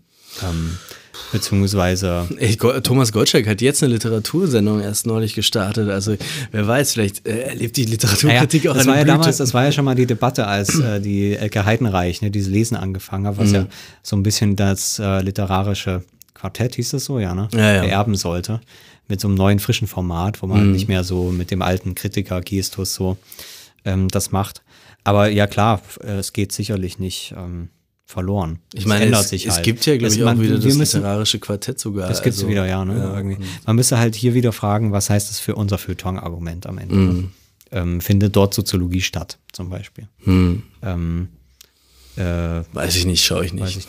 Also ich sag mal so in Andruck, bestes Beispiel jetzt für den öffentlich-rechtlichen, Ja. das ist natürlich top. Ja. Also da ist man, ähm, Da ist da findet viel Feuilleton, informiert, da, ja. da findet sehr viel Feuilleton statt. Obwohl ich, obwohl ich mit den Andruckleuten auch manchmal ein bisschen böse bin. Äh, Einerseits, weil die, weil die da äh, Rezensionen teilweise abgeben, wie so ein, so ein Schüleraufsatz. Äh, ja, ich hätte mir noch ein Register gewünscht und übrigens äh, hier auf Seite 3 ist ein Kommafehler und äh, äh, aber im, im Großen und Also mit Ganzen. dem Register, das finde ich gut. Und das ist Mist man und das ist. Mist und das ist Mist, aber dann kommt am Ende raus, äh, insgesamt aber doch eine lesenswerte Ja. Lektüre. also die, da gibt's nie einen Verriss und, äh, und das zweite ist Das irgendwie. stimmt, das gibt naja, nie würde ich nicht sagen, aber selten. Also ganz selten und äh, dann gibt Also es für bestimmt einen richtigen Verriss es gibt, gibt's es gibt so ja. ausgewogene Kritiken, das spricht natürlich auch wieder für die Leute, aber, aber irgendwie, äh, manchmal gibt es dann so, so Bücher, die sind so unflätig dumm, dass man eigentlich die auch wirklich verreißen müsste und das machen die dann manchmal dann doch nicht und da bin ich dann manchmal ein bisschen sauer. Ähm, das stimmt, die haben aber ja auch keine so richtigen Kritiker dort, ne? Ja, ja, die Sondern machen Das ist so zusammengewürfelt, irgendwelche Redakteure, die da wahrscheinlich Bock haben, mal was zu machen. Genau. Das ist auch ein, das stimmt, das ist auch, also man kriegt den guten Überblick, aber diese Form von wirklich Diskussion, die findet dort weniger statt, das stimmt wiederum. Ja, also ja, also ich, ich habe da zumindest so ein, zwei Bücher, die waren so, so ärgerlich Schlecht. Äh, schlecht, dass ich gedacht habe, Welche boah, waren's? äh, das möchte ich nicht sagen, aber Können wir mal eine Sendung drüber. äh, schlechte Mit Verrissen Bücher. der, des Schlecht- letzten halben Jahres. Wir steigen in die Literaturkritik ein. genau. Ähm, Okay. Genau, das ist dann das Argument. Ähm, ähm, genau, dann im Prinzip nochmal so der, also dann wieder der Schwenk zu dem, was es eben doch gibt.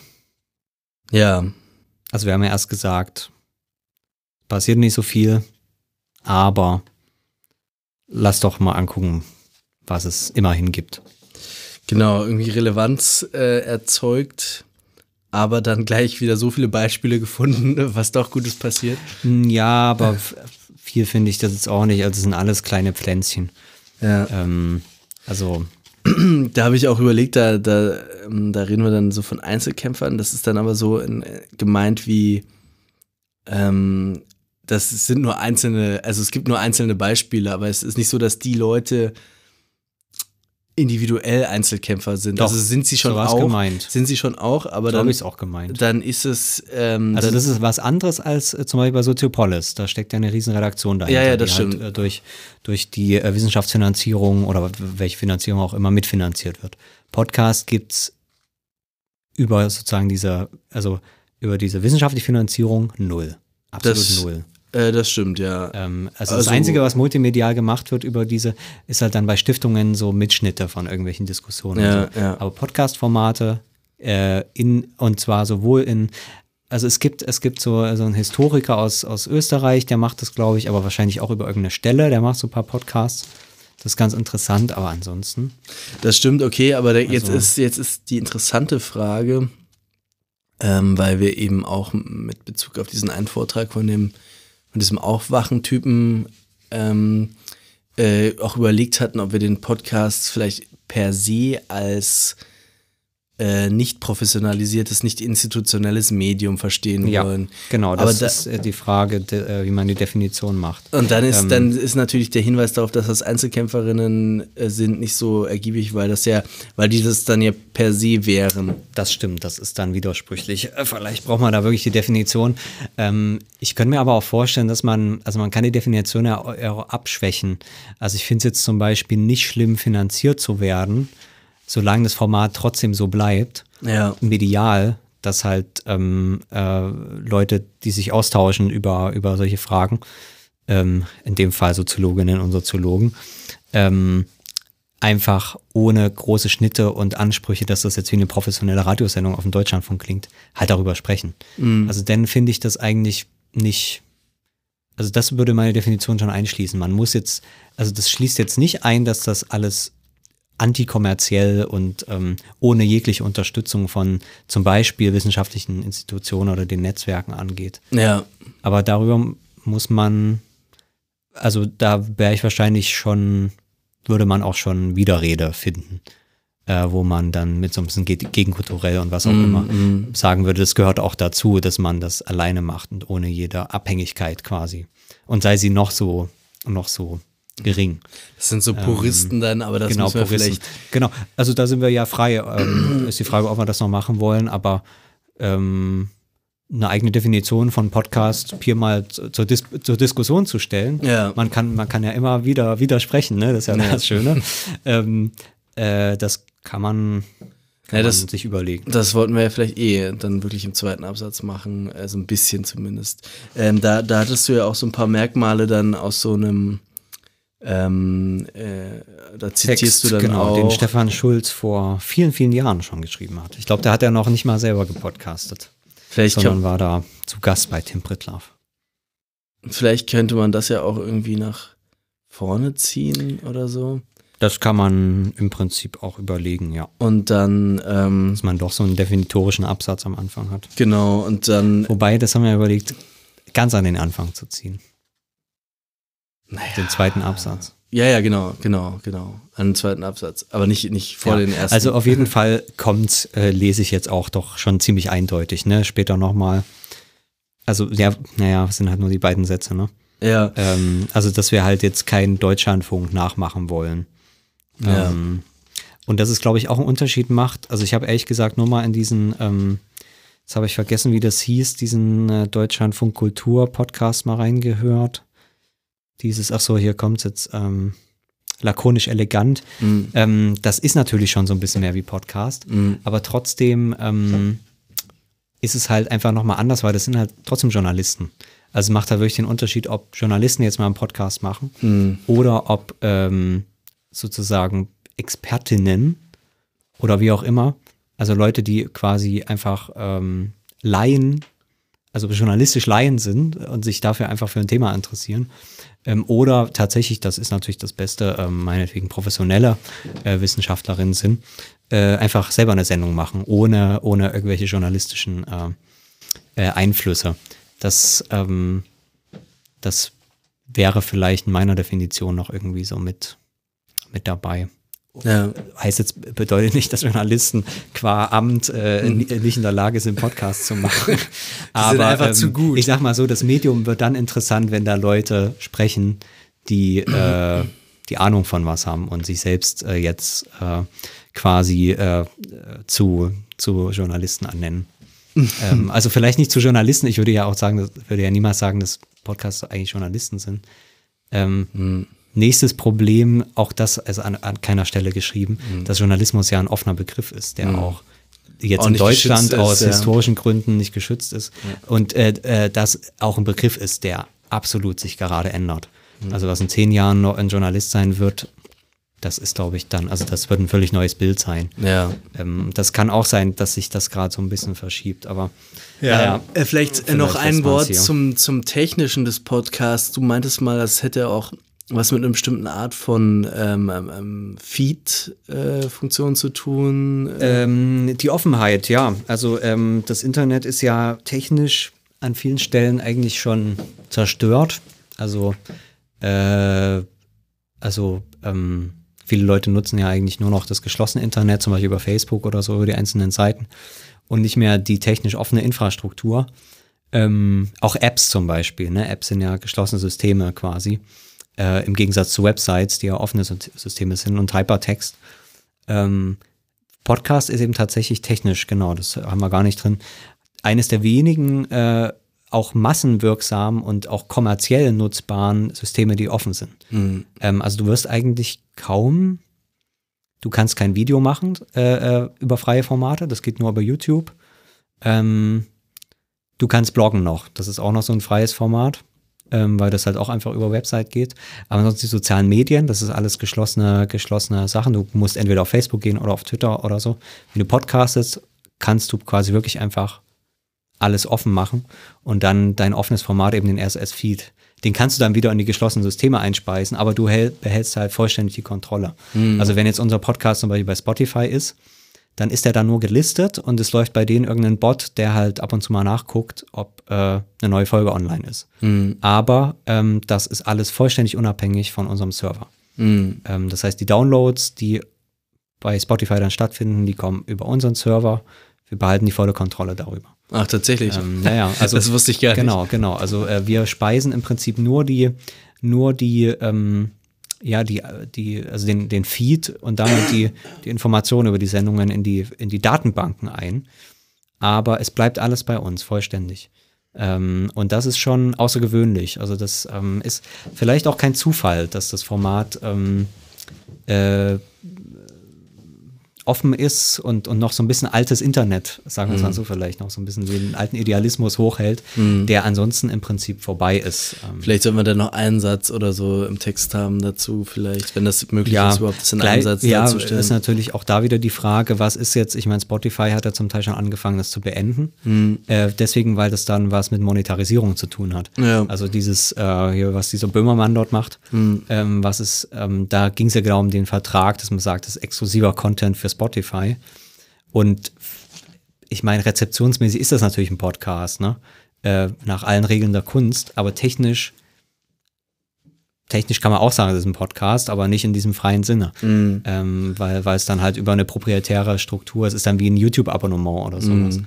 Ähm, aber das sind, ja, das sind dann mehr politische Fragen. Ähm, ja, stimmt. Ja, keine Ahnung. Ähm, Gibt es denn, ähm, aber es gibt eine Beschränkung aufs Audio auf jeden Fall, oder? Nee, Videopodcast genau. Geht auch, okay. Also das heißt, da Aber das, das, das kon konsumiert eigentlich fast niemand. Auch Ja. die meisten Apps haben das, glaube ich, nicht eingebaut. Es gab mal so ein paar Leute, die haben das gemacht, aber es ist auch her. Also ich glaube, inzwischen ist Podcast quasi Audio. okay. Auch deswegen, weil man Video ja inzwischen halt über YouTube vor allem konsumiert und über Netflix und diese ganzen äh, Sachen. Ähm, und so quasi so aktuelles, aktuelles Video konsumiert man, glaube ich, nicht so über. Also früher gab es zum Beispiel die Tagesschau, gab es auch als Podcast. Als, als Videopodcast gibt es wahrscheinlich noch immer. Aber heute hast du ja die Podcast-App. Ist viel besser als so ein blöder Videopodcast. Ja, stimmt. Ähm, naja. Ja, genau, wir machen so einen kleinen Überblick, was es dann eben auch doch gibt an Soziologie-Podcasts.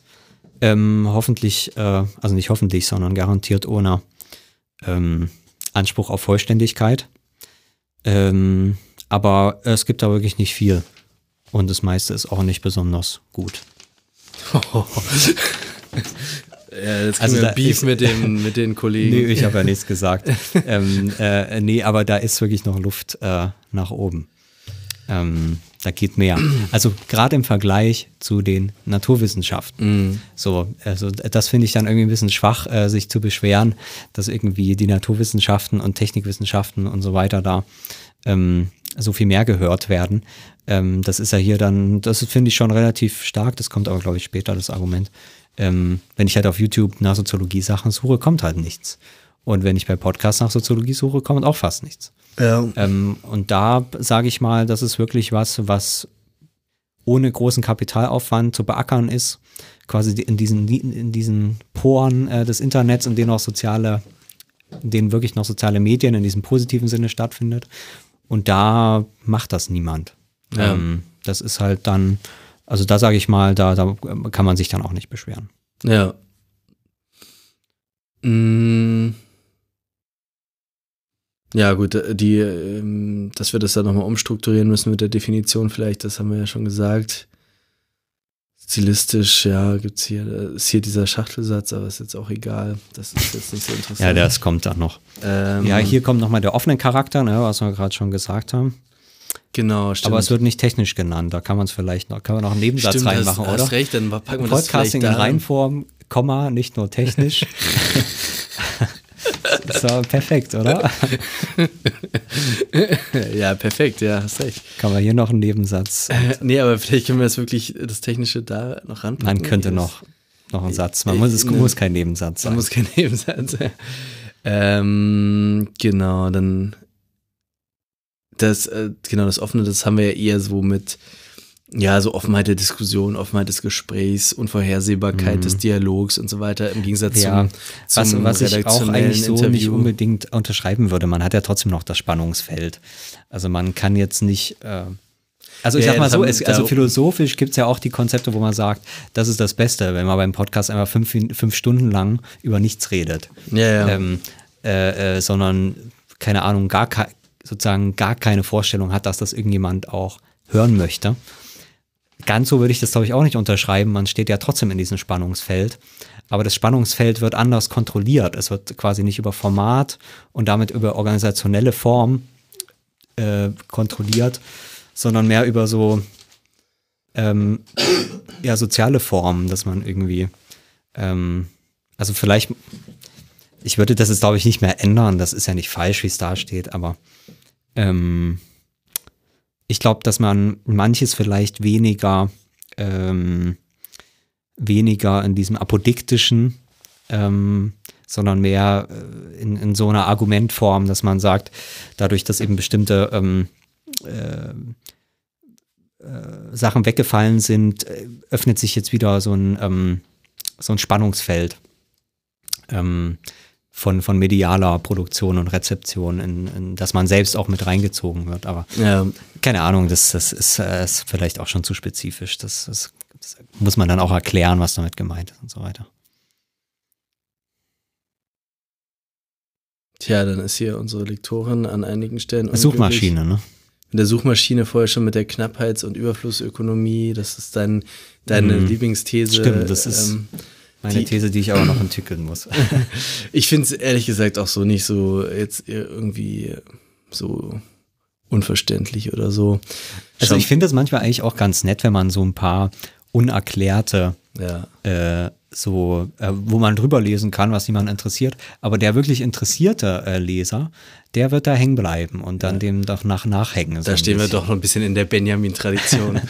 ähm, Stimmt, das ist, da gibt's ja auch diesen Joke, wenn man so viele von diesen Autoren so nimmt äh, und nach aktuellen Lektoratsregeln mal auseinander nimmt, dann ist das natürlich eine absolute Katastrophe, unlesbar, äh, das versteht kein Leser niemals äh, und, und sowas. Also Schon das ist ja auch noch. Manuskript wird abgelehnt. Genau, genau.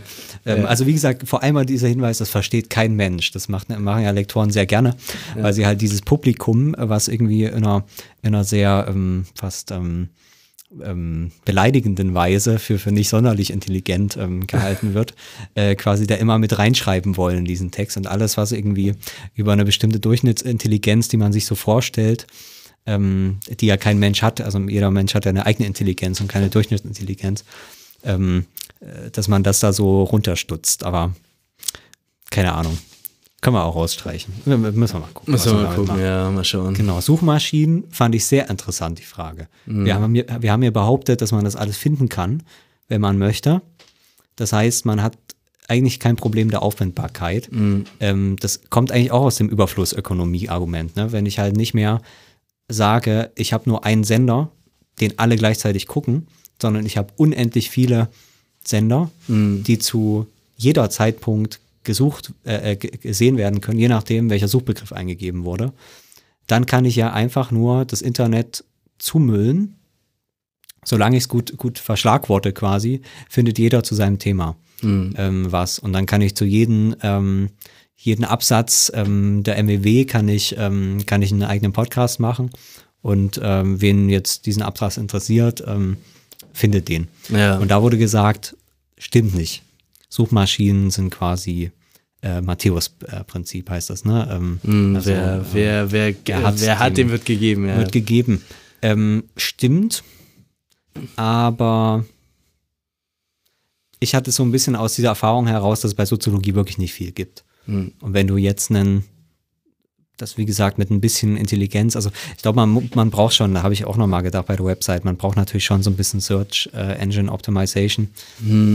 Aber ähm, das wird schon gefunden. Also gerade bei diesen spe spezielleren Themen, ja. ähm, da gibt's, also da gibt's nicht so viel. Hätte ich, äh, Ähm. ich ehrlich gesagt auch gesagt, ähm, dass, also, Also man kennt es doch auch aus der Recherche, wenn man ähm, keinen Bock hat, in der Bibliothek Bücher zu lesen und macht halt Recherche auf Google, dass man dann auch ziemlich schnell bei so ein bisschen, also jetzt vielleicht nicht bei Marx, äh, eigentlich auch schon, schon bei Marx, ist man ziemlich schnell auf sehr obskuren Seiten. ja, auch. ja, hm, Ähm, also man findet das irgendwie alles ziemlich schnell. stimmt, ja. Ähm, Stimmt, irgendwie so, so ganz miserabel gebaute, so aus den 90ern noch. fürchterliche so, so Seiten. Post, postmoderne. Genau, wo irgendjemand irgendwas kommentiert aus der M äh, MEW ähm, 26 äh, und so weiter. Also, ähm, Also ja, zumal, ähm, das ist ja das nächste, du kannst es ja auch sehr spezifisch machen. Also wenn wir die Tags haben, wir haben ja 20, 30 Tags oder sowas ähm, und man hat da ja die Kombination. Also das heißt, ich gehe ja nicht äh, ähm, auf Google und gebe Politik ein oder Soziologie. Wenn ich ja Soziologie eingebe, kommt natürlich nicht unser Podcast. Aber wenn ich halt eine ganz spezielle Sendung zum speziellen Thema habe mit einer bestimmten Kombination von Suchwörtern, zum Beispiel, keine Ahnung, äh, Strukturwandel der Öffentlichkeit plus ähm, äh, keine Ahnung, was man jetzt nochmal nehmen kann, äh, das neue iPad oder sowas. Was, Wenn ich mich dafür interessiere, was ist das iPad, das speziell das iPad für diese Öffentlichkeit getan hat, und ich mache eine Sendung darüber, dann findet man das auch in dieser, also das können ja die Suchmaschinen sehr gut. Diese ähm, sehr spezifische Kombination von, von äh, äh, Suchwörtern dann verknüpfen mit den Seiten, die genau diese spezifische Kombination auch haben.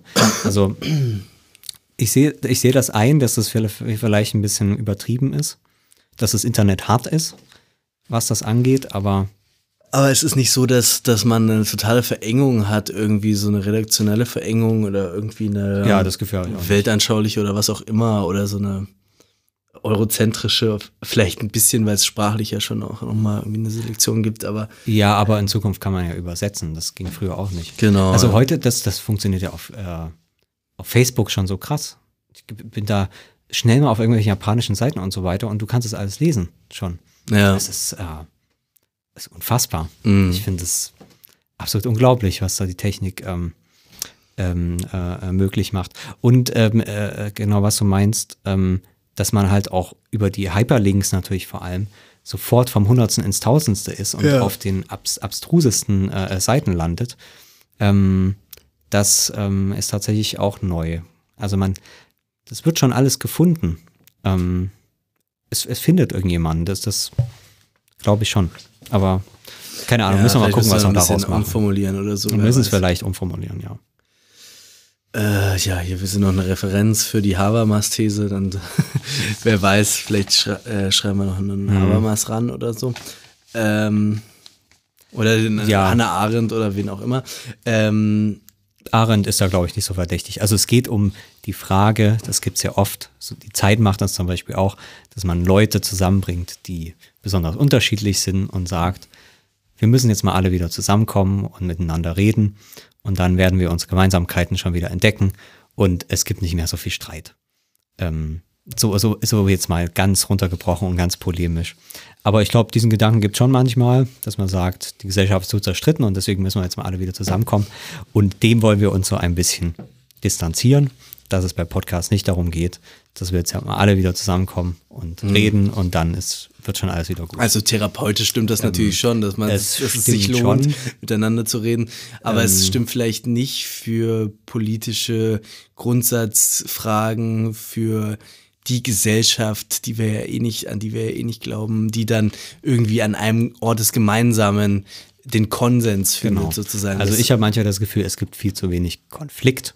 Das ist eigentlich das Problem der Gesellschaft, dass sie an vielen Stellen einfach eingeschlafen ist, weil sie verlernt hat, diese Konflikte richtig äh, auszutragen, was auch manchmal gerne hässlich sein kann. was, was äh, Gewalt ausschließt. Äh, aber ähm, vielleicht können Podcasts auch mal dieser Ort sein, mal wieder richtig zu streiten. Ähm, naja. Ja. Ähm, ist ein Negen Nebenargument. Naja, vielleicht, manchmal streiten wir ja auch, das ist ja. Manchmal. Aber es würde auch mehr gehen. ähm, man, man braucht eine andere Ko- Podcast-Konstellation vielleicht. Wo, wo, wo sich nicht nur Freunde unterhalten, sondern wo man so eine Art Politische ähm, Todfeinde. nee, so jemand zuge zugelost kriegt oder sowas innerhalb der Soziologie, wo man sich so registrieren kann. Äh, DGS macht so eine Börse und dann ähm, äh, macht man so eine freie Börse von, von, äh, von, äh, von Wissenschaftlern, die sich ja in den Journalen schon streiten, aber dann auch einfach mal hier organisiert streiten können. sowas, äh, sowas müsste, so in der Art, sowas müsste die DGS mal machen. Ähm, gut, dann sind wir fast am Ende, ne? Ja. Ich bin auch schon ein bisschen müde. Ja. Ähm, ach so, hier nochmal das Argument, was wir ganz am Anfang gesagt haben, dass die, ähm, dass der Podcast doch auch wieder sichtbar macht, wie gut so ein Text sein kann, Ja, stimmt. wie gut vielleicht auch die Uni manchmal sein kann, ähm, dass der Podcast hier nicht ähm, alles Mögliche ersetzen wird in dieser Welt. Ja, dass Das man auch ja auch merkt, schlimm. dass wir halt wirklich immer merken, wenn wir unsere Folgen schneiden, dass wir nicht so gut aufgepasst haben, manchmal zumindest. Also dann auch manchmal irgendwie so merken, ja, ja, okay, da habe ich ja totalen Quatsch erzählt jetzt in Bezug auf Stimmt, das, was ja. der Vordermann gesagt hat. Ja, oder nicht nur, sondern allgemein Einfach auch allgemein. Quatsch. Das ist, aber das finde ich schon erstaunlich. Also wie das so, ich meine, man kennt das, das ist dann rausgeflogen.